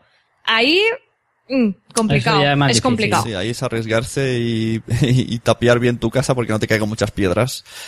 En la Sí, pero es que nos pasa como usuarios, cuando te dan un software o un servicio gratis y después de repente un día te lo empiezan a cobrar, te cabreas. Claro. Porque dices, me has estado aquí eh, como cogiendo para que eh, me enganche el servicio y luego lo cobro. Que eso se hace muchísimo y en otros países no se lo toman tan a mal, lo entienden. O sea, lo que hablábamos al principio de compararnos con Estados Unidos. Pero aquí eso es eh, cavar tu propia tumba, vaya. Yo lo que veo, pues, eh, pues yo que sé, el modelo lo hace Spreaker, ¿no? Te- es gratis hasta cierto punto. Spotify es gratis, pero entonces tienes unas cosas que molestan que si no las quieres o si quieres más opciones tienes que pagar. Claro. Dropbox igual, tiene 2 gigas y cuando, si subes mucho, pues pagas y tienes más. Entonces, pruebas Sí, el modelo servicio. freemium que se llama, que tienes una parte free y otra premium. claro. Que tú el servicio lo tienes, pero si quieres esos extras, pues lo puedes hacer. Y por ejemplo, lo que dices tú de la app, pues se podría hacer, eh, por ejemplo, que solo en el feed o, o en la web o donde sea esté eh, los últimos X episodios, cinco episodios, pero si tú quieres ir al contenido más antiguo, imagínate, nosotros tenemos un capítulo de Friends de hace un año, pero que solo puede escuchar alguien ahora en cualquier momento porque es atemporal, pues eso solo está en la app que es de pago. Algo así que equilibra, pues sí que es eh, posible hacerlo. Por cierto, eso que has dicho, eh, la aplicación de Podbean es así. O sea, me lo explicaron los de Passion Geek. Ellos ahora me parece que lo suben todo a Podbean. Los capítulos que son libres tienen feed, o sea, lanzan el capítulo al feed, y los capítulos que ellos eligen que son premium solamente se pueden oír en la aplicación de Podbean y no se lanzan al feed. O sea que también está interesante. Pasión Geek empezó hace poco más de tres años. Sí, oye, nosotros nos parece apasionante también todo este tema de la monetización de los podcasts porque, porque creemos que es un paso que hay que dar. Se le escuché algo de Podbean, que no sé qué, para monetizar los podcasts y tal. Y total, que esto que me metí, estuve estudiando un poco el tema y vi que, bueno, pues que tenía, tenía muchas posibilidades. No es la plataforma ideal para nosotros o para, o para cualquier, eh, para cualquier persona que escuche podcast. Pero vamos, yo creo que sí ofrece muchas, muchas posibilidades. ¿Y por qué dices eso de que no es la plataforma ideal? Hombre, no es la plataforma ideal porque como hemos comentado nosotros en el podcast, pues no puedes utilizar tu, tu, tu lector de podcast o tu reproductor de podcast favorito, ¿no? El podcaster. tienes que estar en, como en su plataforma. ¿no? Ellos tienen su propia aplicación, tanto para Android como para iOS. Eh, pero claro, no es la, la, la tuya, ¿no? Ni puedes tener un feed privado, ni nada. No, o sea, tienes que alojar con ellos y tienes que, eh, esos contenidos premium, tienes que en su plataforma decir que son premium, ponerles un precio y demás. Entonces, Claro. pues bueno. Luego he visto que hay como tres tarifas, ¿no? Una de 3 euros, una de 9 y otra de mm, mucho al mes. Sí, 79 dólares, sí. y que queda en cada cosa. Una, en la segunda he visto que podías poner lo de los episodios premium y ponía, Eso es, y ponía eso es. aplicación. Que No sé si es que era una aplicación personalizada.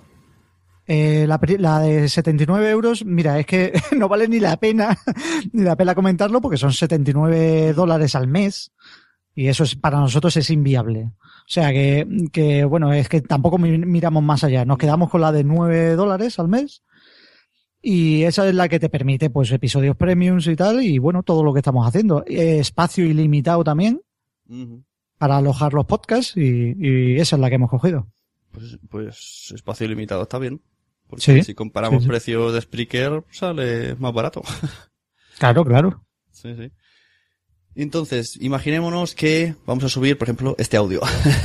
Sí. ¿Cómo se haría? Creas un podcast y luego como le dices que este capítulo es premium. Vale, tú creas el podcast y, y cada capítulo del podcast tú lo puedes elegir. Cuando lo subes, puedes elegir que sea premium o que sea free, que sea libre.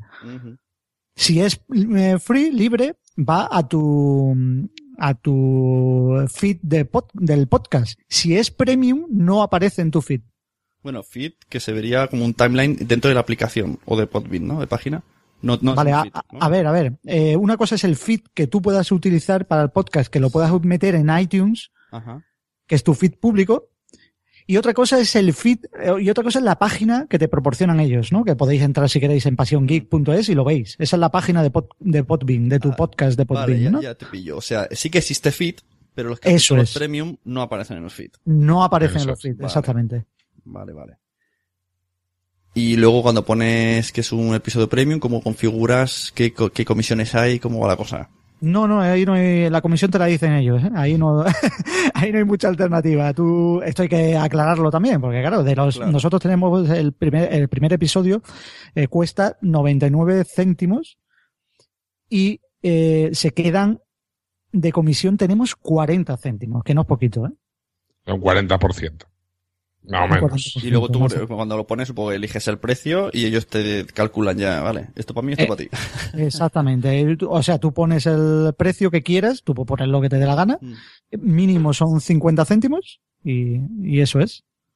Y has de configurar con una cuenta bancaria o PayPal, porque si es PayPal no. te vuelve a chupar. Se, se configura a través de Stripe. Stripe es una, es un, una plataforma de pagos que es bastante extendida fuera de España, eh, en el resto del mundo, pero eh, aquí no se conoce mucho, pero es, es una plataforma pues eh, similar a una, un PayPal, una cosa así. ¿Y también tiene comisión?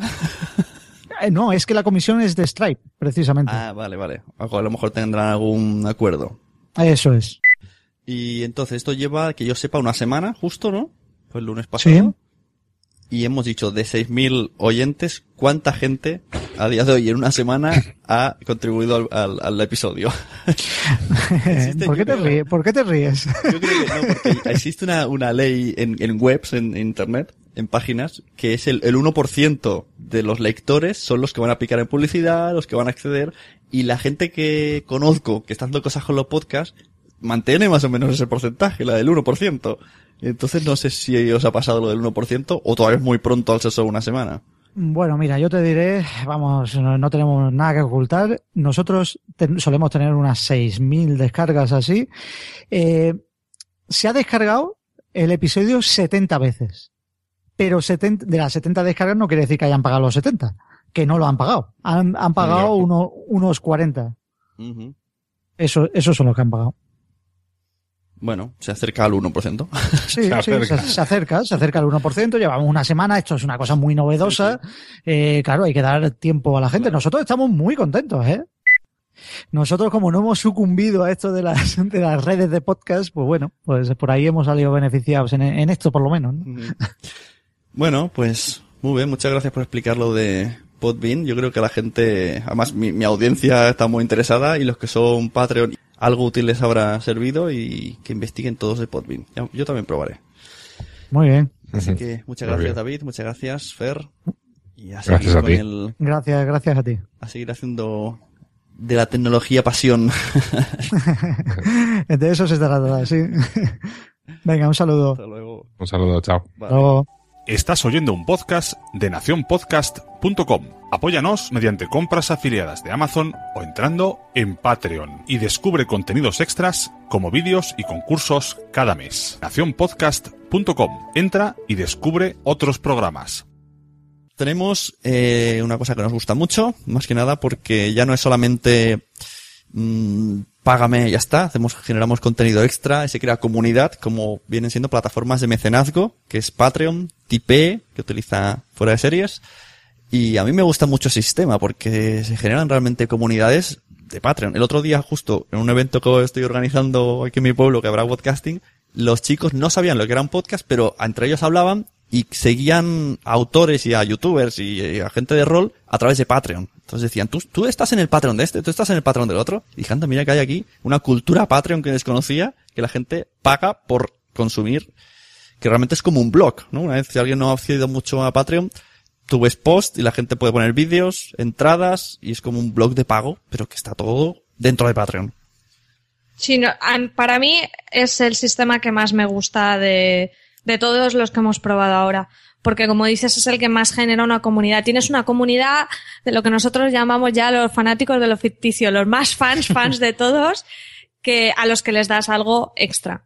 Precisamente porque te apoyan como más fans. Aquí lo importante, bueno, el modelo es una suscripción, puedes tener diferentes rangos de suscripciones y en función de la suscripción que se contrata, como si dijéramos, eh, accedes a más o menos contenido o ventajas. Entonces, eh, para mí es importante que te curres también ese contenido, que no sea, si tú quieres que eso vaya creciendo la comunidad o que alguien que empieza con la suscripción más bajita luego suba, tienes que currarte el contenido. Al final, volvemos a lo de antes. Es tiempo en hacerle que mm, le estás dando un valor añadido en Que tu, le merezca en la pena, Patreon. Sí, básicamente. el, el Patreon es un currazo. Es un currazo, además de más, porque tienes que cuidar más la imagen cuando sales en vídeo. Sí, nosotros también con lo que hacemos en el Patreon es un poco, pues, como si dijéramos hacer sentir a esa gente que es la que más nos apoya, pues más parte de nuestro proyecto. Entonces a veces hablamos de los entresijos de nuestro proyecto, cosa que a lo mejor dentro del podcast no tiene cabida, pero a nuestros Patreon, pues si hemos comprado unos auriculares nuevos, pues se lo contamos, les ponemos la foto, les vamos contando un poco que, que ellos sean conscientes de para De qué sirve lo que también. están, lo que, lo que nos están ayudando. que se sientan parte de, de todo el proyecto en general, que, que en realidad nosotros, es que eso es una realidad, no, no es porque quede bonito, la realidad es que si nosotros crecemos es gracias a que eh, obtenemos más beneficio del podcast y tenemos más opciones de hacer más cosas. Podemos a lo mejor viajar más para ir a más eventos, podemos eh, comprar material mejor para hacer más contenido de mejor calidad, poder dedicarle más horas también. O sea, todo eso viene eh, en función a lo que nosotros recibimos. Entonces, ellos son partícipes de ese crecimiento. Si nosotros hacemos un premium eh, de cuatro horas o de cinco horas, será en parte a que ellos eh, también lo hacen posible en ese sentido. Si nosotros vamos a, a, a un evento importante en España, pues a lo mejor es en parte gracias a que nos podemos pagar el viaje gracias a los patrons, que a lo mejor en otro momento sin eso no podríamos hacerlo. Claro, aquí hay, hay que ver que, que, que tener en cuenta que la audiencia sepa que los podcasts, eh, el podcast no es solamente de los podcasters, es podcast, esto es como Hacienda, los podcasts somos todos. Entonces, si ya eh, hemos hablado antes de publicidad y la gente dice, ay, yo no quiero publicidad tal, pues mira, una manera sería apoyarlo de esta manera y crear esa comunidad y, y ver que, esa es la manera. Hay podcasts que tienen 10.000 descargas cada semana que están a punto de caer porque no es mucha faena para estar tantos años generando contenido que si por otro lado tuvieran el plus de ganar un sobresueldo, ya no digo un sueldo entero, pero la mitad de un sueldo o repartírselo o lo que sea, pues ya dices, bueno, mira, vale un poquito la pena porque mm, también, también en casa puedo decir, eh, que está entrando dinero, eh, puedo irme a casa a grabar, que también hay que ver que a no ser profesionales tenemos que compaginar un poco nuestra vida. Así que ver un poco el- el- la globalización de el podcast independiente Muy bien, Sune. y, y ver la comunidad que, que se ponga un poco el, el podcast a, a los hombros porque es verdad que es, es muy difícil todo esto que estamos diciendo. Imagínate todo, todo el tiempo que están diciendo estos chicos que invierten en, aparte de lo, preparar guiones y grabar, que ya solo con eso se le van cuatro o cinco días. Están Pero hay más cosas, ¿eh? no es solo eso. Están hablando de marketing, están hablando de extras, o sea, es que es mucho, mucho tiempo. Y ya no es por ellos dos que, o yo mismo, que nos encanta hacerlo y estaríamos 24 horas haciéndolo, sino que externamente, pues, nuestros familiares y conocidos dirán, bueno, chato, que tienes Sí. más vida. Pero si- Tendrías que hacer un podcast de entrevistas a familiares de podcasters. Ay, a ver qué opinan del podcasting. Es buenísimo eso, eh. Un, Eso es una nación podcaster un chulísima. especial. eh, eh, anónimos. Familiares de podcaster anónimos. Ay, me encanta. Hazlo, por favor. Anótalo porque Muy me buena encanta. pinta, sí, sí. Pero yo no he entrevistado a mi mujer. Yo no sé si convencería a mi chico, pero si, si lo consigo, vamos, yo No, lo tendría- intento. Yo si convenzo a mi chica, un del podcasting en, en una hora, ya te lo digo. Tendría que ser mejor todavía. Que los podcasters me ayudasen, pues si eran un móvil así grabando en la mesa, decirle, oye, bueno, ¿y tú, a- qui- ¿y a tú ti qué quieres parece? causarnos ya el divorcio todo. Con micros y todo, a cámara oculta. Con, con un micrófono pegado en el pecho con cinta aislante. ¿Qué llevas ahí? No, no, dame la Nada, camiseta. nada. Quiero lavar la camiseta. Que no, que Me no. ya, ya micros hasta en los momentos íntimos, vamos. Sí. Bueno, Pues eh, sobre el Patreon, si quieres te comentamos un poco nuestras Venga. cifras. Eh, Patreon más o menos se lleva un 15%, más o menos. Esto no, no lo tenemos de Sí, eso es dato... un poco redondeado también. redondeado un poco. Nosotros ahora mismo tenemos 58 mecenas que nos dan 178 dólares y justo este mes hemos tenido un cambio en Patreon que la verdad nos ha funcionado bastante bien y vuelvo a decir, esto nos ha funcionado a nosotros, no sé a quién le funcionará y es el, el ofrecer concursos. Nosotros veíamos que estábamos teniendo, bueno, todos los meses iba siendo un goteo de mecenas, pero casi siempre, también porque no estábamos ofreciendo tanto contenido, eh, teníamos los mecenas como si dijéramos del, del eh, nivel inferior, que es el de dos dólares. Entonces pensamos, ¿cómo podemos hacer que suban a una cuota mayor para, porque conseguir un mecenas cuesta mucho. Entonces, a veces es interesante intentar que los que tienen suban la cuota, aparte de intentar conseguir uno nuevo, que cuesta mucho más. Entonces, eh, hemos añadido una nueva recompensa, que es eh, los sorteos mensuales exclusivos para mecenas, solo a partir de 5 dólares o más. y este mes va a ser el primer mes que hacemos el sorteo. Esto lo ligamos con los patrocinios que hemos conseguido eh, con especias de, de libros y muñecos que tenemos ya. Y bueno, entonces nos costará lo que son los envíos y la gestión. Pero bueno, hemos ahí hecho una, un, un entrelazado de, de, formas de monetización. Y la verdad que ha sido todo un éxito porque, bueno, estábamos veniendo a tener pues cuatro, seis mecenas al mes, igual un poco menos. Y en este, desde que lo anunciamos, hemos tenido en dos, tres semanas, ocho mecenas nuevos de la cuota esta mayor de cinco dólares y pico. En total hemos tenido muchos más eh, ese mes, pero bueno, de esta cuota que es la que podría corresponder a esta nueva iniciativa, hemos tenido ocho nuevos y, muy importante, cinco de los mecenas que ya teníamos de dos dólares han pasado a cinco dólares. Y creemos que esto eh, va a seguir así porque como cada mes vamos a ir poniendo las fotos de lo que vamos a sortear, mmm, creo que eso va a hacer que consigamos más mecenas de 5 dólares y que otros que tienen, que tenemos ya de 2 suban a 5. Y bueno, también la reflexión un poco es el estar dando novedades continuamente. O sea, por ejemplo, nosotros ya más o menos tenemos eh, previstos los sorteos de dentro de seis meses, pero no vamos a decirlos ya todos porque es como que pierdes el interés, es como que enseñas todas las cartas de una vez. Entonces, el mantener el interés en la comunidad, dando nuevas recompensas, nuevos hitos, de decir, bueno, hemos puesto un hito nuevo de que cuando lleguemos a los 200 dólares vamos a hacer una un podcast con los oyentes, por decir algo.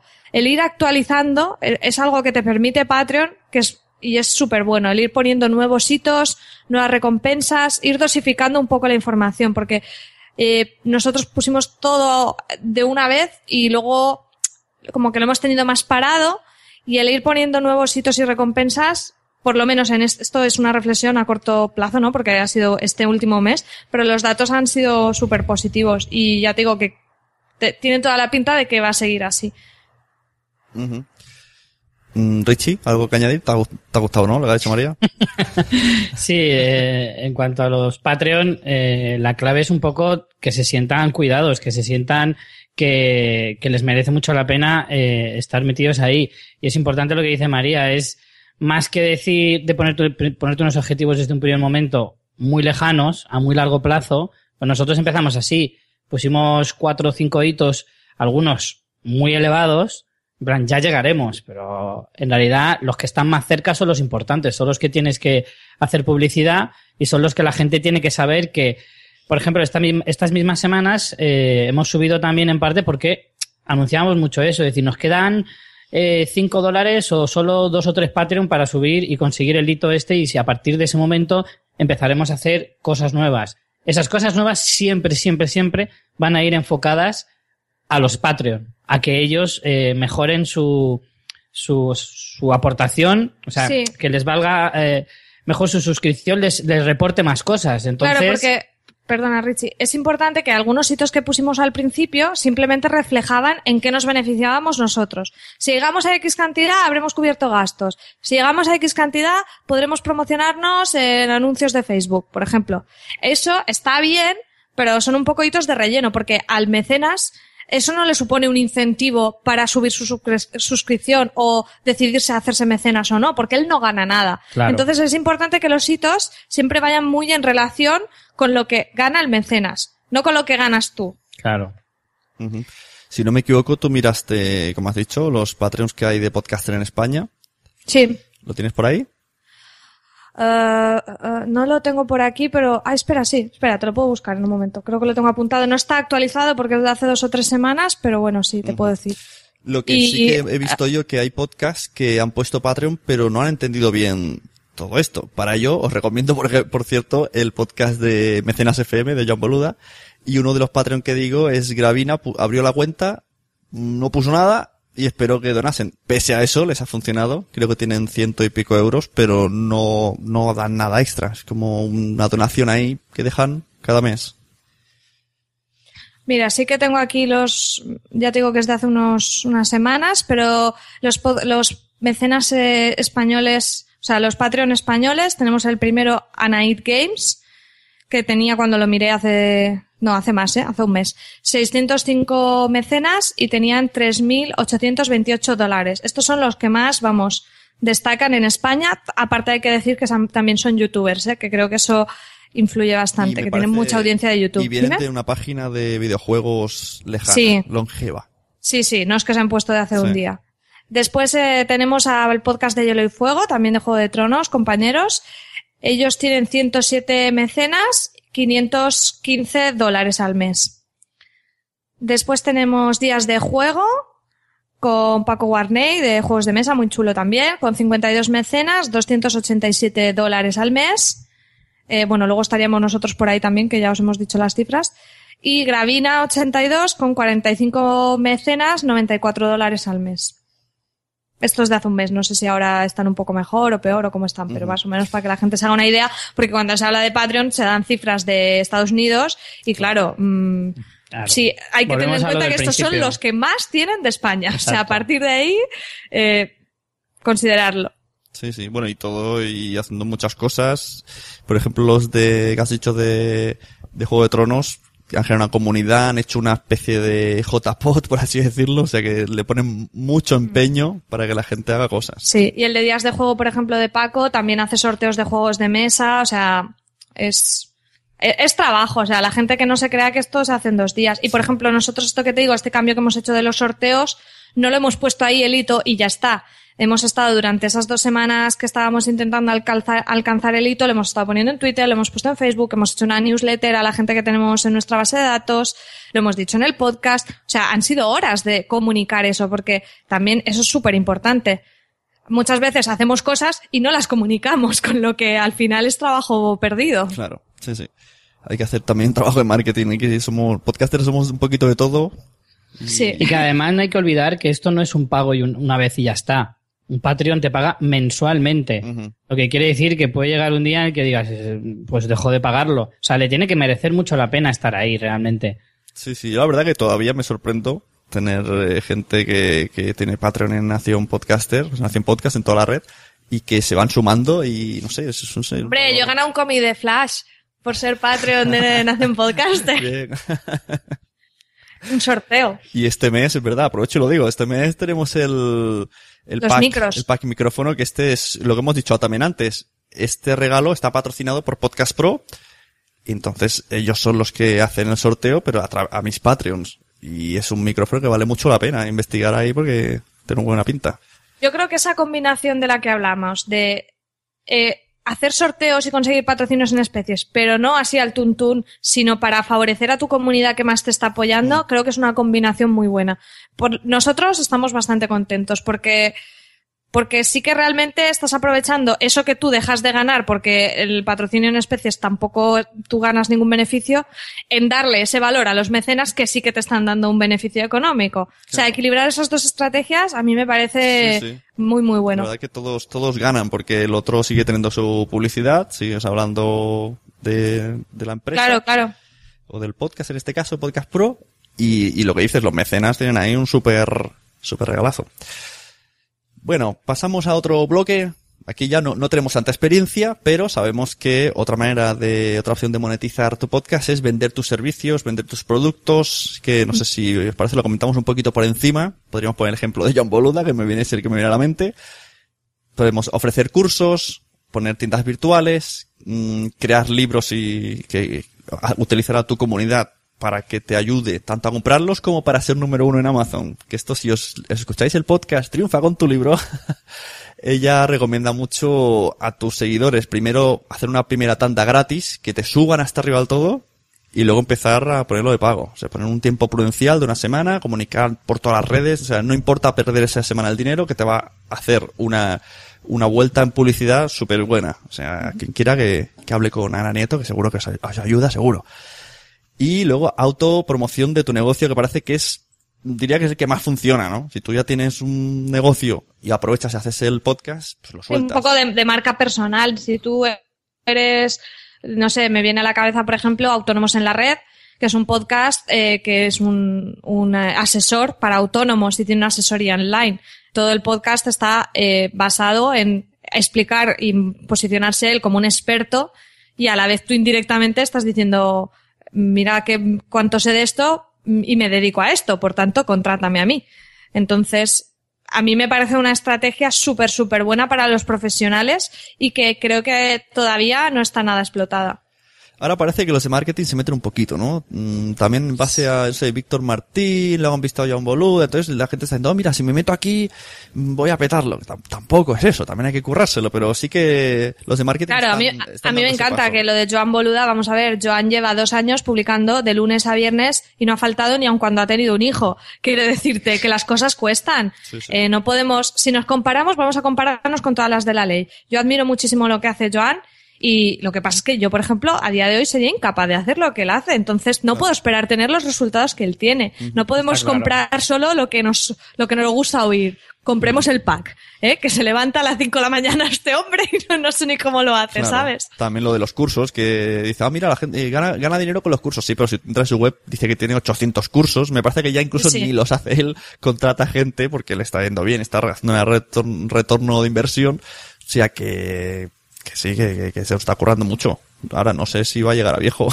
A día de hoy, las horas echadas con lo que ganas da miedo.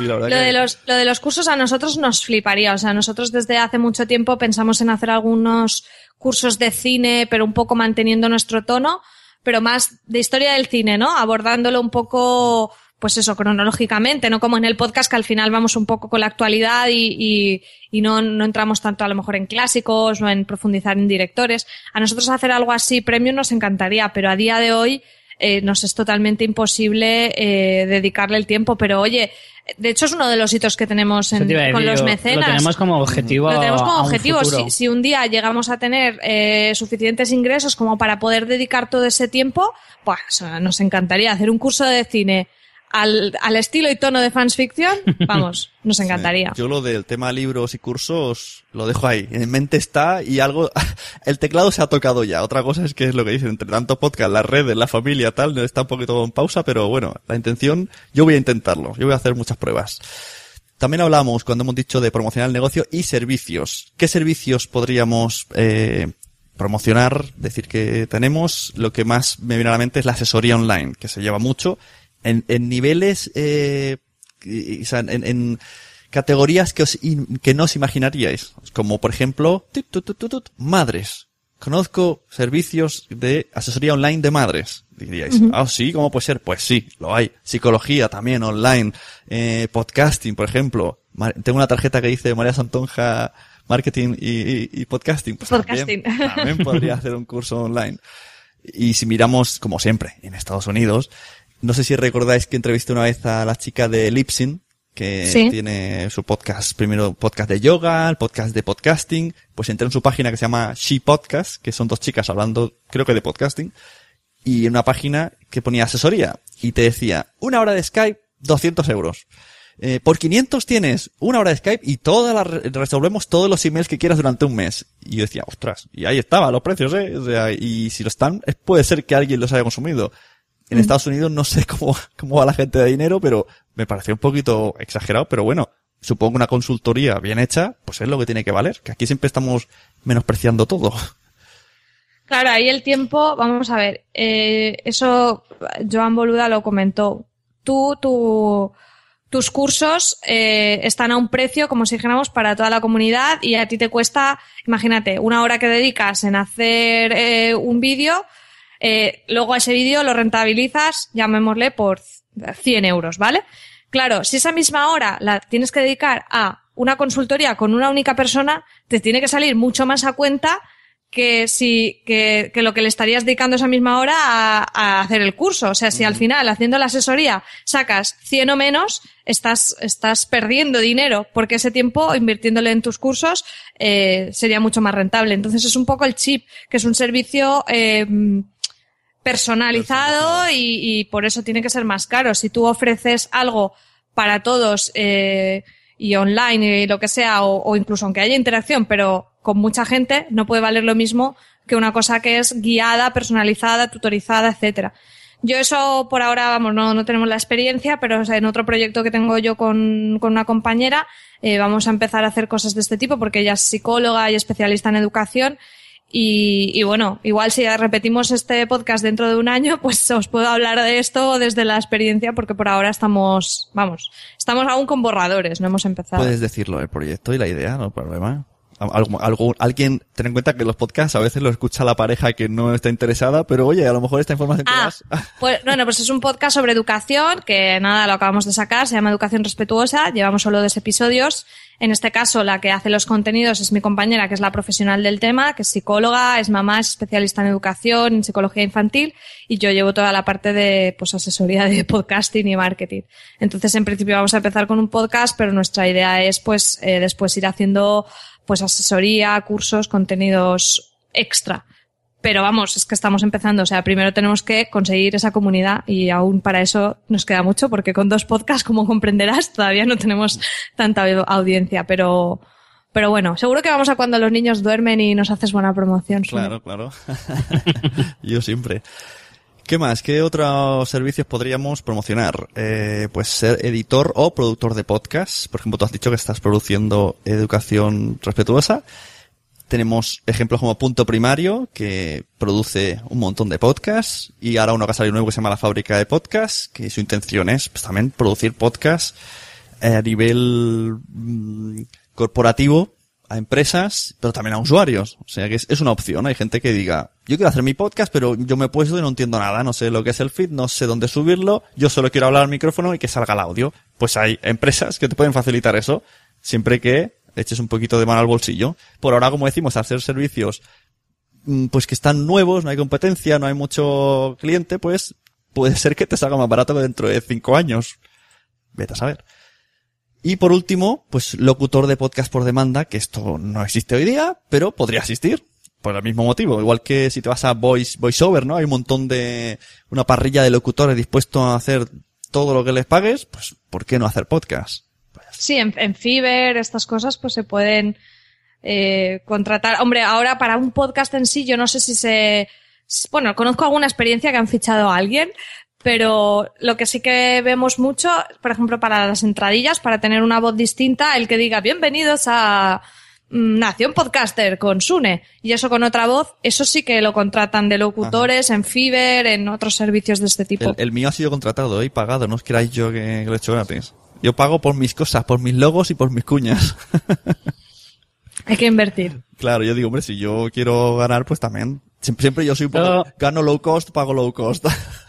Eso es otra cosa que la gente se tiene que dar cuenta. Que lo hagas, que empieces haciéndolo de forma amateur, no significa que, que te vaya a salir gratis. o sea, si tú quieres crecer y quieres pasar de amateur a semiprofesional o a profesional, eh, inevitablemente vas a tener que invertir dinero y que no duele. Eh, tampoco muchas veces te puede costar al principio decir, ostras, este dinero lo estaré invirtiendo bien o lo estaré tirando a la basura. Pues eso es un poco la gracia. Te tienes que arriesgar y decir, pues venga, le voy a echar narices y le voy a echar dinero. Y que no duele gastarse el dinero en publicidad, no duele gastarse dinero en equipo y no duele gastarse el dinero a lo mejor en una cosa como esta, en pagar a alguien que te haga una cuña cojonuda, porque a lo mejor eso te puede reportar luego muchas cosas. Mm. Entonces tampoco hay que tener miedo a la hora de invertir, que si lo haces bien y tienes constancia, al final te volverá. Es que, de hecho, es lo más, eso es de lo más importante, porque nosotros estamos hablando de que llevamos un año y medio más o menos con el tema de la monetización, pero eso no significa que hayamos tenido ingresos, ingresos, ingresos. Hemos tenido muchísima inversión. En 2015 tuvimos mucho ingreso, tuvimos unos 2.000 euros de ingresos, pero ojo, más de 1.000 euros fueron luego reinvertidos en el podcast. Claro. Entonces, no, no nos equivoquemos. Si tú quieres crecer, vas a tener que invertir. Y esos 2.000 euros están ahí en gran parte a que esos 1.000 euros eh, los hemos invertido nosotros. O sea, al final, Mm, la gente dice, ostras, dos mil euros han ganado y dices, ya, ya, pero hemos gastado mil, ¿eh? Que, que, se, que parece que, que, es muchísimo dinero invertir mil euros en el podcast durante un año. Bueno, esto si lo oye mi, mi pareja, no sé, no sé qué, le va a parecer. Pues anda que la mía, que yo encontré trabajo hace poco. Y en tiempo, claro, ¿no? Pero sí es verdad, yo también, el año pasado que tuve a, a John Boluda, patrocinó con su empresa a dos de mis podcasts, y cuando este año he visto la facturación que le he hecho entre el RPF y el IVA, cómo se ha quedado, es una cosa. y luego digo, ¿y dónde está el dinero este que, que cogí? ¿Por qué no? Porque fui reinvirtiéndolo conforme lo ganaba. Entonces, siempre era en una cosa o en otra. Y al final dices, como, como no tengas una organización, lo comió por lo servido, también hay que tener un poquito de cuidado, pero es que es la manera de hacerlo, porque no, si no, no, no subes, no avanzas. Exacto.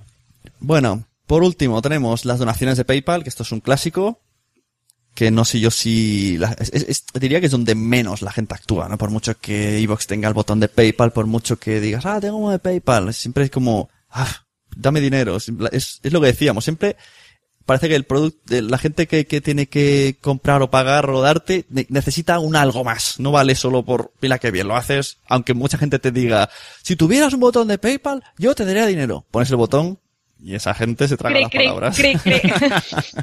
A nosotros ese sistema nunca nos ha, nunca nos ha gustado. Es más, ni siquiera hemos probado hacerlo, ni promocionado, ni nunca. Nunca hemos Es que optado por esa el línea. propio concepto de donación a mí no me gusta porque, porque a- mí no me estás donando nada. O sea, yo estoy haciendo un contenido que lo estoy dando gratuitamente porque quiero, pero tiene un valor.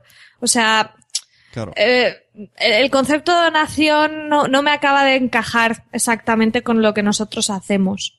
Me gusta Claro. mucho más la, la suscripción voluntaria para los que lo quieran, eh, aportación, no sé, pero donación para mí no casa porque es porque nosotros estamos ofreciendo algo. Lo que pasa es que decidimos hacerlo gratuitamente en su 90%. Ujú. Pero bueno, otra pega que le veo es que, que eso está ahí siempre y, y a la gente se le olvida. O sea, veo que puede funcionar, pues como han hecho eh, algunos podcasts que a lo mejor lo hacen como al principio de temporada, ¿no? Y hacen como una recolecta fuerte a principio de temporada y luego hasta el año siguiente ya no lo vuelven a decir. Porque yo creo que, como estábamos comentando antes, la, comunicación constante es muy importante. Y claro, lo del PayPal, eh, es como poco agradecido de estar repitiéndolo. Entonces, mm, ¿qué pasa? Que lo tienes ahí, pero no lo recuerdas, pero entonces la gente no lo va a hacer porque tampoco ve el motivo. O sea, las donaciones funcionan cuando es para algo en concreto. Es decir, hemos visto equipo que cuesta 300 euros, ayudarnos a conseguirlo. Claro. Y marcas como un objetivo y entonces sí. Pero una donación así en abstracto, para mí no me casa. Me gusta mucho más la parte de mecenazo, que no es una donación, porque es un intercambio, en realidad. Tú me das algo, pero yo te doy algo. Claro, esto es lo que ha dicho Richie, que no lo hemos puesto, no lo hemos comentado anteriormente. Lo del crowdfunding sería otra opción, hacerlo a principio de temporada o con un objetivo más grande de un único pago. Sería la ventaja respecto al mecenazgo, aunque a lo mejor te gastas más en ese único pago que luego en todo el mes. Habría que valorarlo bien. Y, y entonces haces, son donaciones por un objetivo que en el fondo no debería por qué fa- em, favorecer nada al oyente, simplemente, pues, como has dicho, quiero esto y ya está, aquí están las normas. Claro, es que la donación al final se acaba perdiendo un poco el sentido de decir, al final es como dame por nada, dame a cambio de nada, no, no te estoy dando nada especial. Tú lo, la gente a lo mejor lo puede entender como recompensar todo el trabajo hecho, pero en realidad se queda un poco mm, en un gesto bastante vacío. Entonces es mucho mejor eh, decir, vale, yo te pido dinero a cambio de darte algo que te pueda mm, compensar un poco. Esto está lleno de aplicaciones que están gratuitas y funcionan súper bien, incluso antivirus y cosas que tiene el botón de PayPal, nadie lo hace. Wikipedia me parece que ahora entras, o, o el mes pasado entrabas y te decía bien grande, por favor, donados en el PayPal que la cosa va, va muy chunga. No creo que nadie lo haga. Entonces, el PayPal, poco complicadete. Aparte porque es la parte, o sea, a lo mejor incluso tú haces un mecenazgo que tampoco te curras el contenido, no das nada extra y es simplemente apóyanos a que sigamos adelante, pero tienes el plus de, la, de crear comunidad, incluso aunque no ofrezcas un contenido extra. Pero en el, en el, con el botón de donación de PayPal no tienes tanto eso, ¿sabes? No sé. Es, bueno, no, no es malo, pero a nosotros de todas las opciones que hay es la que menos nos encaja. Y también lo que has dicho, eh, una cosa muy importante que quiero destacar, en, en mecenas, en crowdfunding, como sabes quién es, a la gente le hace mucha ilusión que tú digas en directo o en tu podcast, gracias a tal y cual, o en las redes sociales, que los nombres, que los tengas en cuenta. Porque la gente, una de las partes más principales que hace por ayudar es porque les tengas en cuenta. Aunque la gente piense lo contrario, si yo ayudo, quiero que me agradezcan y, y que me hace ilusión a mí, que me María Santonja, donde a mi nombre y me haga un chiste. Eso es así. Sí, nosotros lo decimos siempre cuando tenemos un nuevo mecenas, lo decimos en el podcast. Aparte, siempre, si tenemos su Twitter, tuiteamos, ponemos un GIF. Bueno, parece una chorrada, pero al final nosotros estamos dedicando ese tiempo a esa persona. Entonces, la persona lo recibe de una forma positiva. Aparte, lo escribimos por privado a través de Patreon. O sea, no es lo recibo y ya está. No. Nosotros siempre les escribimos por privado, les preguntamos cómo nos ha conocido, qué escucha, qué le gustaría que hiciéramos, o sea, intercambiamos varios mensajes en privado, en público, en Twitter y en, y en el podcast, que es una manera también de comunicar que existe nuestro programa de mecenazgo y de agradecer públicamente a esa persona que nos ha donado. Entonces, al final quien algo quiere algo le cuesta. Y bueno, esto parecerá poco o mucho, pero al final cada nuevo mecenas que tienes, pues a lo mejor te tiras 20 minutos eh, haciendo todo este trámite. Bueno, pues si lo quieres, eh, tienes que cuidarlo y tienes que hacerlo. Claro. Y bueno, y como reflexiones finales, fanfiction, ¿qué, ¿qué os parece todo el tema de intentar monetizar, intentar, eh, porque no vamos a ir a lo grande, ¿no? Vivir de esto. Eh, yo lo primero diría que monetizar es totalmente factible a día de hoy. Quien diga que no se monetiza es mentira. Además, conozco muchísimos podcasts que monetizan. Ahora, monetizar no necesariamente significa vivir de ello. Eso es lo que ahora es complicado todavía y eh, aún nos queda un trecho por conseguir. Pero monetizar, monetizar, conseguir monedas, sí. Exacto, la palabra monetizar, como decían por ahí, que hay que empezar a decir billetizar, Billetizar. chequear. Claro, en ese sentido, a ver, para que nos hagamos una idea, eh, también es saber si te merece la pena o no. Nosotros empezamos hace tres años y medio y, nosotros empezamos mm, poco a poco. eh, nosotros siempre hemos sido semanales, siempre hemos hecho podcast uno a la semana, como mínimo. Ahora hemos pasado épocas de hasta tres. Eh, y poco a poco fue creciendo. Nosotros empezamos sin ninguna pretensión de llegar a nada, pero poco a poco tú vas viendo opciones, vas viendo... eh, También porque te gusta lo que haces. Entonces, Claro, al es final, monetizar es por poder dedicarte a ello. Claro. No por, no por decir, gano, a ver si gano. No, es que ganar gano más en mi trabajo, ¿sabes? O sea, Sí. si esto no me gustara, no me estaría calentando tanto la cabeza. Claro, nuestra, nuestra idea sí que es algún día llegar a vivir de esto si se pudiera y dejar nuestros trabajos respectivamente y, y dedicarle 40 horas semanales a, a- al podcast. Que ojo, ahora mismo cada uno de nosotros está dedicándole en torno entre 15 y 20 horas dependiendo de las de los podcasts que tengamos en ese momento. 15 y 20 horas a la semana son muchas horas. Sin ver las series, ¿eh? Ni las películas. Claro. Solo en grabar, editar, Sí, eh, sí, guiones, eh, contenido para Patreon, seguimiento, redes sociales, Página emails, web. newsletter. bla, bla, En bla, fin, bla. son muchas más cosas. Tenemos una media jornada extra que nos da muy poco Exacto, dinero. nosotros trabajamos en nuestro, hacemos nuestro trabajo de jornada laboral de 40 horas y luego le dedicamos otras, otra media jornada más al podcast y eso nos reporta unos ingresos ahora mismo de unos 100 euros al mes aproximadamente. No es mucho y, y en proporción a las horas que le echas es una mierda. Pero hace un año no nos daba esto. Claro. Dedicábamos a lo mejor más o menos las mismas horas, un Un poco poco menos. menos, sí. Ahora le, le dedicamos más, evidentemente, y cada vez le dedicaremos más, seguramente. No sabemos de dónde las vamos a sacar, pero seguramente. Y, y ahora pues tenemos más ingresos. Esperemos que dentro de un año podamos decir También ahora hemos cifras. hecho la, ma- la mayor inversión, ¿no? El renovar todo el equipo, o sea, un montón de cosas de inversión las hemos hecho ahora y en este punto en el que estamos vamos a empezar a bajar un poco la inversión, no toda, porque va a haber cosas, hay servicios que tenemos que continuar pagando, si hacemos sorteos tendremos que continuar haciendo envíos, hay cosas que siempre vamos a pagar, pero bueno, el grueso de inversión de equipo y cosas así que hemos renovado ya estamos a punto de terminarlo, con lo que, por un lado, eso ya nos va a hacer tener un poco más de beneficio y aparte está creciendo en sí el beneficio porque estamos teniendo más mecenas, más afiliación y tal. Como dice Richie, si tú echas cuentas de las horas, o sea, no, sale ni de casualidad, pero bueno, lo que sí vemos es el crecimiento y, y que la cosa va para adelante y que nos encanta, si no, no lo haríamos, porque re- rentable no es. Es que eso es eso es súper importante. O sea, darte cuenta de que tú vas a sacrificar mucho tiempo eh, y que vas a, a conseguir un beneficio en un futuro, probablemente. Si lo haces bien y le echas ganas, sí, pero es, esa es la clave. Tienes que echarle ganas, muchas. Y también que ahora sí que es cierto, estamos notando muchos movimientos en el mundillo del podcasting y quizá esto está como, como muy en, en punto de ebullición, ¿no? Entonces,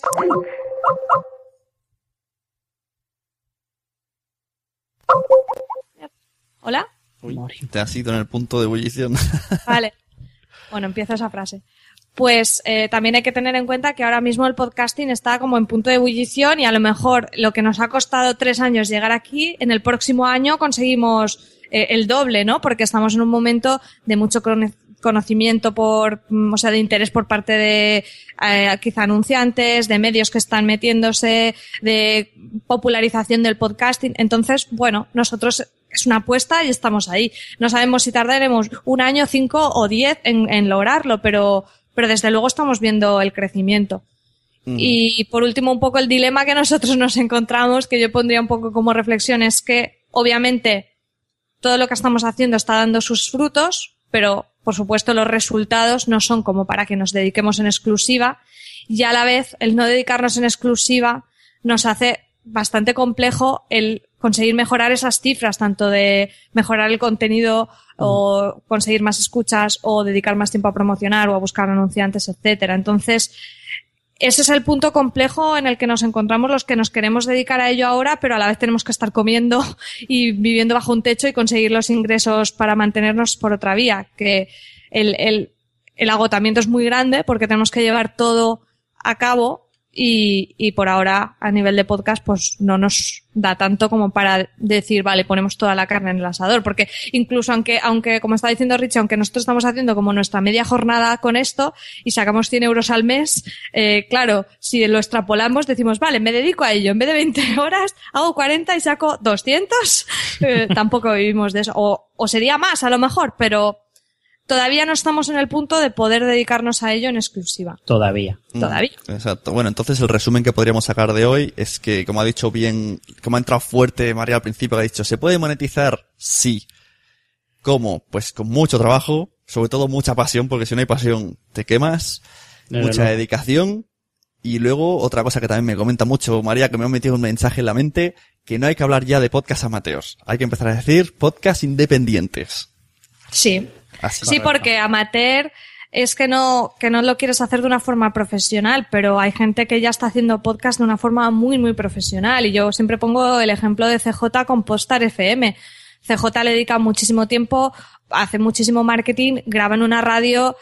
Para mí eso de amateur no tiene nada. O sea, tiene podcast de una calidad increíble y me gusta mucho poner el ejemplo de Slamberland. Es un podcast de cómic que tiene en su equipo al organizador del, del Salón del Cómic de Alicante, al editor de Marvel España, al organizador de las jornadas de Unicomic de Alicante.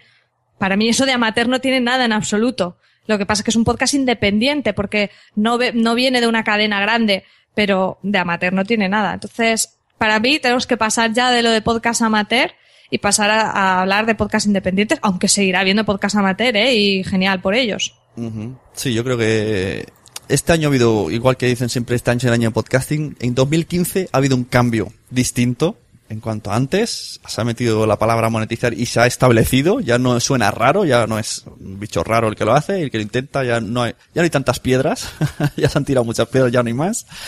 Y yo creo que la cosa va avanzando y como dices hay muchos movimientos por muchas partes, por muchas plataformas, mm, no sabemos qué va a pasar, pero la cosa pinta muy bien. Así que, bueno, muchas gracias por venir a este Nación Podcaster. Yo ahora voy a, a leerles, una vez que os despida, un email muy largo de un oyente, Luis del Valle, que ha dejado el trabajo para dedicarse al podcast y, en principio, por ahora parece ser que come de ello. Y Pues vamos, nuestro vamos héroe y nue- nuestro aplauso y tráelo que nos cuente todo bien porque vamos. Sí, te está, En- está invitado para un futuro Nación Podcaster. De hecho, mm, estoy por ficharlo hasta de guionista porque me está haciendo a mí sudar la gota gorda. O sea, le dije, le propuse unos temas y me dijo, vale, podemos hacer esto. Pa, pa, pa, pa, pa, pa. Se puso a abrir ahí Google Drive como loco y me quedé mirando y, y encima quería hacerlo todo él. Y le dije, bueno, espérate, te voy a ayudar ya que vienes a mi podcast. Pero, pues oye, tío, genial porque nosotros aquí hoy hemos intentado contar lo que nosotros hemos hecho sin ser tampoco aquí, eh, vamos, el, el maná para que le pueda servir. Pero nosotros estamos precisamente en punto de aprender también muchísimo. O sea que toda la gente que tenga experiencias que compartir, para los que estamos un poco en este camino, en este proceso, pues es que eso, eso vale su peso en oro. Exacto. Nosotros solo ofrecemos consejos de lo que nos ha funcionado a nosotros, que como María ha remarcado varias veces, no significa que le pueda servir a todo el mundo. Eh, el podcast es eh, no, no hay nada concreto. eh, se está el podcast está creciendo ahora. Está es como un niño llegando a la preadolescencia y va aprendiendo cosas. El propio el propio concepto de podcast.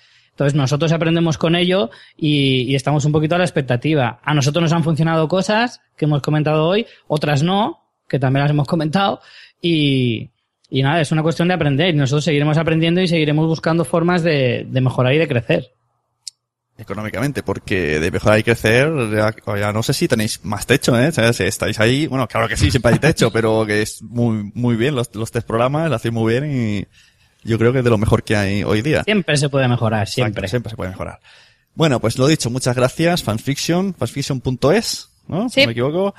Teníamos a María Santonja, que me encanta siempre que venga, siempre que, que puedo la arraigo. Y me encanta también que venga. ¿Cómo quieres que te despida, Richie? ¿El del gorro o el que quedó segundo? Como más te guste. bueno, sea como sea, los dos me caen muy bien, son muy majetes y muy encantado de que hayan venido, que me hayan cedido este espacio en su vida, que también esto cuenta. No están ahora en su podcast invirtiendo, están emitiéndolo en otro podcast. Y- Eso no está en el cálculo de las 20 horas No. a la semana, esos son los plus.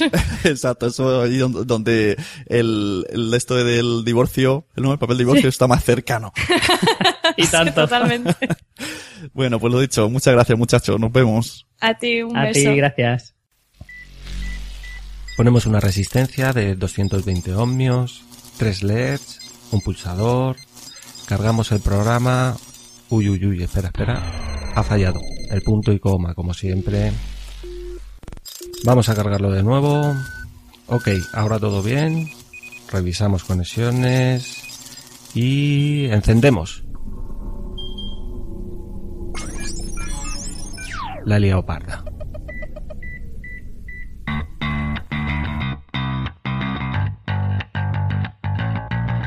Hola, soy Luis del Valle del podcast La Tecnología para Todos y del blog programarfacil.com, donde hablamos de Arduino, programación, electrónica, dispositivos de IoT y de todo aquello que nos permita no solo utilizar tecnología, sino también a crearla. Visítanos en programarfacil.com y escúchanos en La Tecnología para Todos. Te esperamos en el siguiente programa, no faltes a la cita y sé feliz. Hemos escuchado las opciones para monetizar de la mano de Fansfiction. Ha estado muy interesante. Si alguien tiene alguna duda, que nos pregunte, que me pregunte, que me escriba a contacto arroba. Seguiremos intentando resolver dudas, eh, intentar llegar a conclusiones todos juntos. Si alguien tiene más ideas, puede aportar más cosas, que lo diga. Sobre todo, que vaya al blog.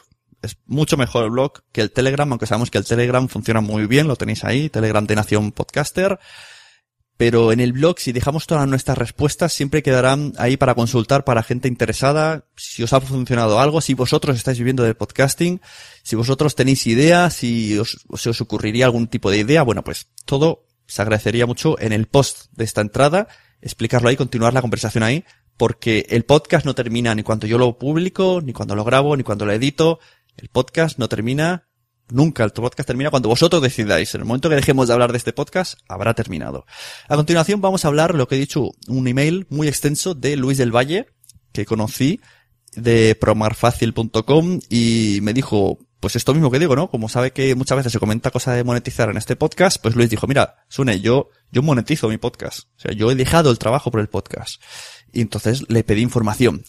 Pese a que va a venir de colaborador a un programa, pero cuando me envió el email, esto no lo sabíamos todavía, no teníamos tanta relación, y voy a leeros su extensísimo email de Luis del Valle.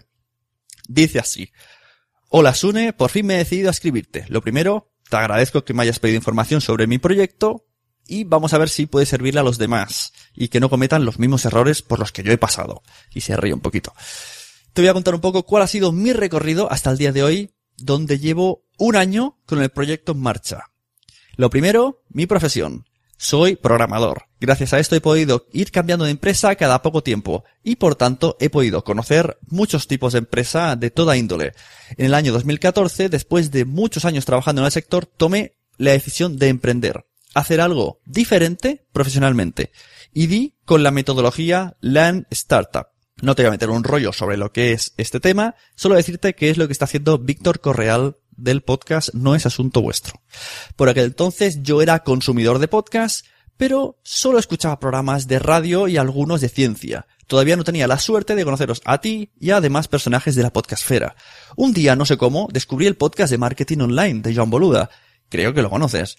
Y fui de los que en las navidades de 2014 se apuntó al proyecto de Taiwán, donde teníamos que invertir dinero y montar un negocio. Esa historia no salió muy bien. Pero eso es otra historia. A partir de aquí es donde me empecé a interesar de verdad por el podcasting y vi que era una herramienta para promocionar proyectos y comenzar algo nuevo. Así que me embarqué en la creación del podcast La tecnología para todos y el blog programarfacil.com. Como ves, todo está relacionado con mi sector, la programación, aunque no tenía un rumbo muy definido. Nunca imaginé que era tan duro. Me he tirado un año repartiendo mi tiempo entre el trabajo y el proyecto. Pero a partir de enero de este año he dejado el trabajo. Me he hecho autónomo y me he decidido apostar por este proyecto. Esto ha coincidido con el lanzamiento del campus Escuela Online de programarfacil.com. Ahora vamos al lío. ¿Cómo he conseguido monetizar? ¿Cuánto he ganado? ¿Es un modelo escalable? La filosofía Learn dice que son todo hipótesis. Hay que trabajar en el desarrollo de clientes y validar dichas hipótesis. En un año de podcast hemos conseguido crecer. Tenemos buenos ratios de descargas y nivel de experiencia. Quería validar el feeling con los oyentes y por eso lancé el primer curso. Los resultados fueron bastante prometedores. Todos los alumnos son oyentes asiduos al podcast y he conseguido tener hasta 30 alumnos. El modelo es muy simple. Hacer cursos y que la gente se apunte. Antes de lanzar el curso ya tenía el 50% de alumnos apuntados. Esto tiene un potencial muy alto si hablamos de conversiones como en la web. Quería probar si la gente está dispuesta a pagar solo por oír mi voz. Y se validó la hipótesis. En números, te puedo decir que son unos 800 euros obtenidos en el primer curso, que por supuesto no es ni el mejor del mundo y se puede mejorar. Algo muy importante que repite por activa y por pasiva Joan Boluda es lo de crear crecer, monetizar, crear, crecer, monetizar. Yo lo sigo al pie de la letra. También me he dado cuenta que el podcast tiene que tener una periodicidad para crecer y eso lo llevamos a rajatabla. El trabajo es duro, lo reconozco, pero muy gratificante. Casi todas las semanas tenemos algún correo de agradecimiento y también pidiendo consejo y ayuda. Hay una persona que me hizo ver las cosas de manera diferente. Se llama Sergio Fernández y la primera vez que lo escuché me fascinó. Su filosofía es comparte, comparte, comparte. Que tarde o temprano eso que has compartido te llegará de algún modo. Y es cierto.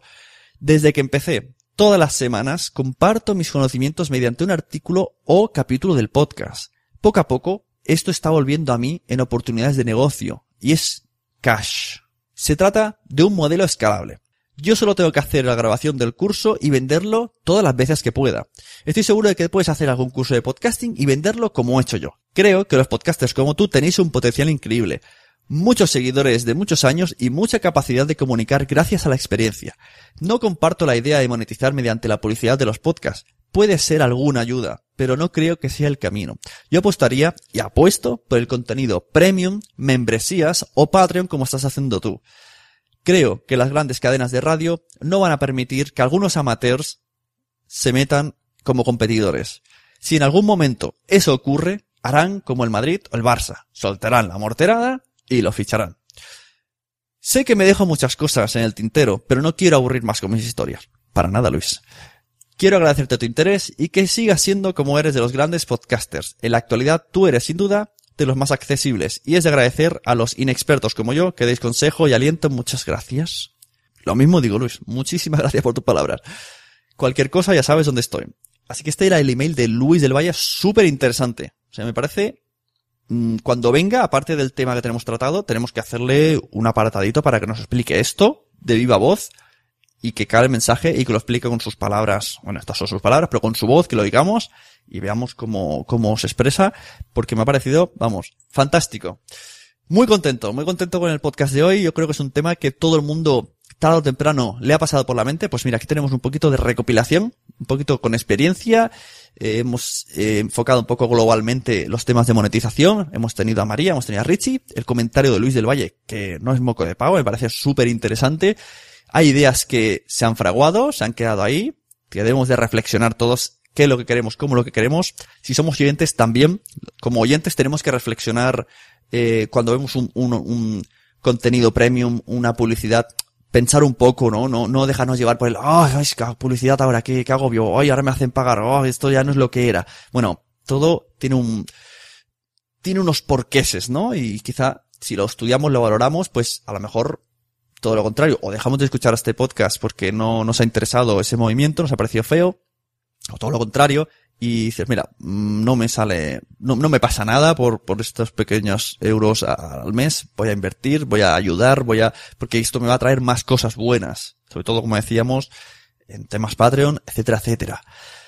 A todos los que estáis oyendo esto, muchas gracias por vuestro tiempo invertido, ha sido largo, pero pienso que muy fructífero. Y ya sabéis que ahora estamos en nacionpodcast.com. Si entráis ahí tenemos todos los podcasts de los que, con los que hago con mi mujer, con mi amigo, este mismo, Nación Podcaster.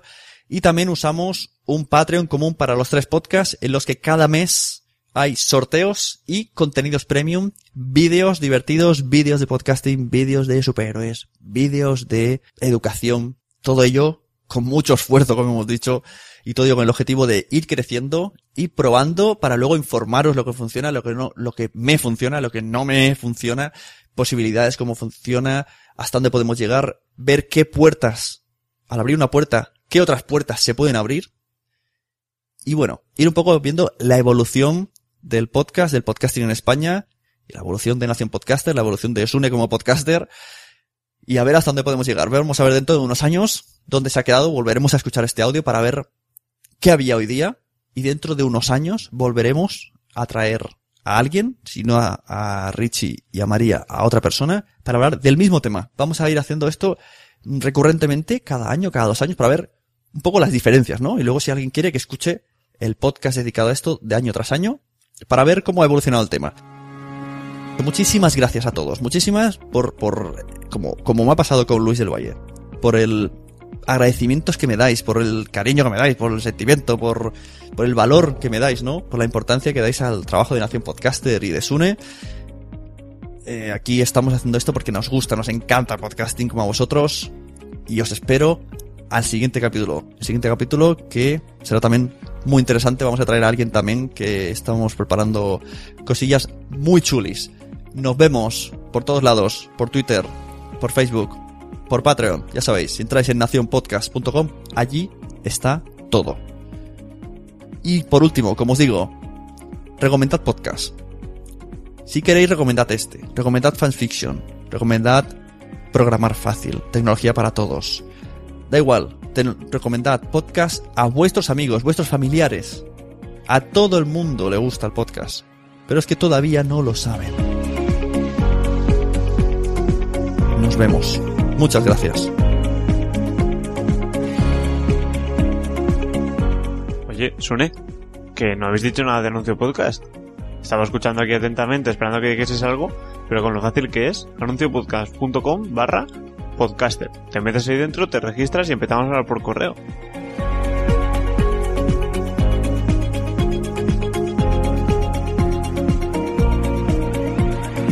nacionpodcast.com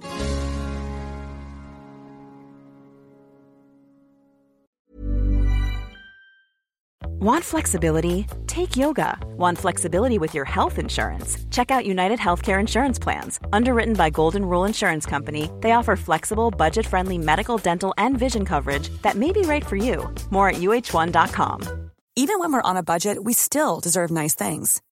Quince is a place to scoop up stunning high end goods for 50 to 80% less than similar brands.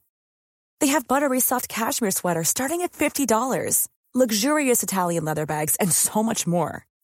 Plus, Quince only works with factories that use safe, ethical, and responsible manufacturing. Get the high-end goods you'll love without the high price tag with Quince. Go to quince.com/style for free shipping and 365-day returns. Mom deserves the best, and there's no better place to shop for Mother's Day than Whole Foods Market. They're your destination for unbeatable savings, from premium gifts to show-stopping flowers and irresistible desserts. Start by saving 33% with Prime on all body care and candles. Then get a 15-stem bunch of tulips for just $9.99 each with Prime. Round out Mom's menu with festive rosé, irresistible berry chantilly cake, and more special treats. Come celebrate Mother's Day at Whole Foods Market. Muchas gracias por haber estado aquí todo este tiempo con la de cosas que tenemos que hacer hoy día y todo el estado escuchando. Muchas gracias. Si en todo este rato en algún momento se te ha pasado por la cabeza que podría ayudarte a tener o mejorar tu podcast, entra en cualquiera de mis webs. En todas están todos los servicios. Quiero ser podcaster.com, sunepod.com y nacionpodcast.com. Comparte todos los episodios que te gusten porque a todo el mundo le gustan los podcasts, pero todavía no lo saben. Ostras, esta frase la llevo diciendo 10 años, ¿eh?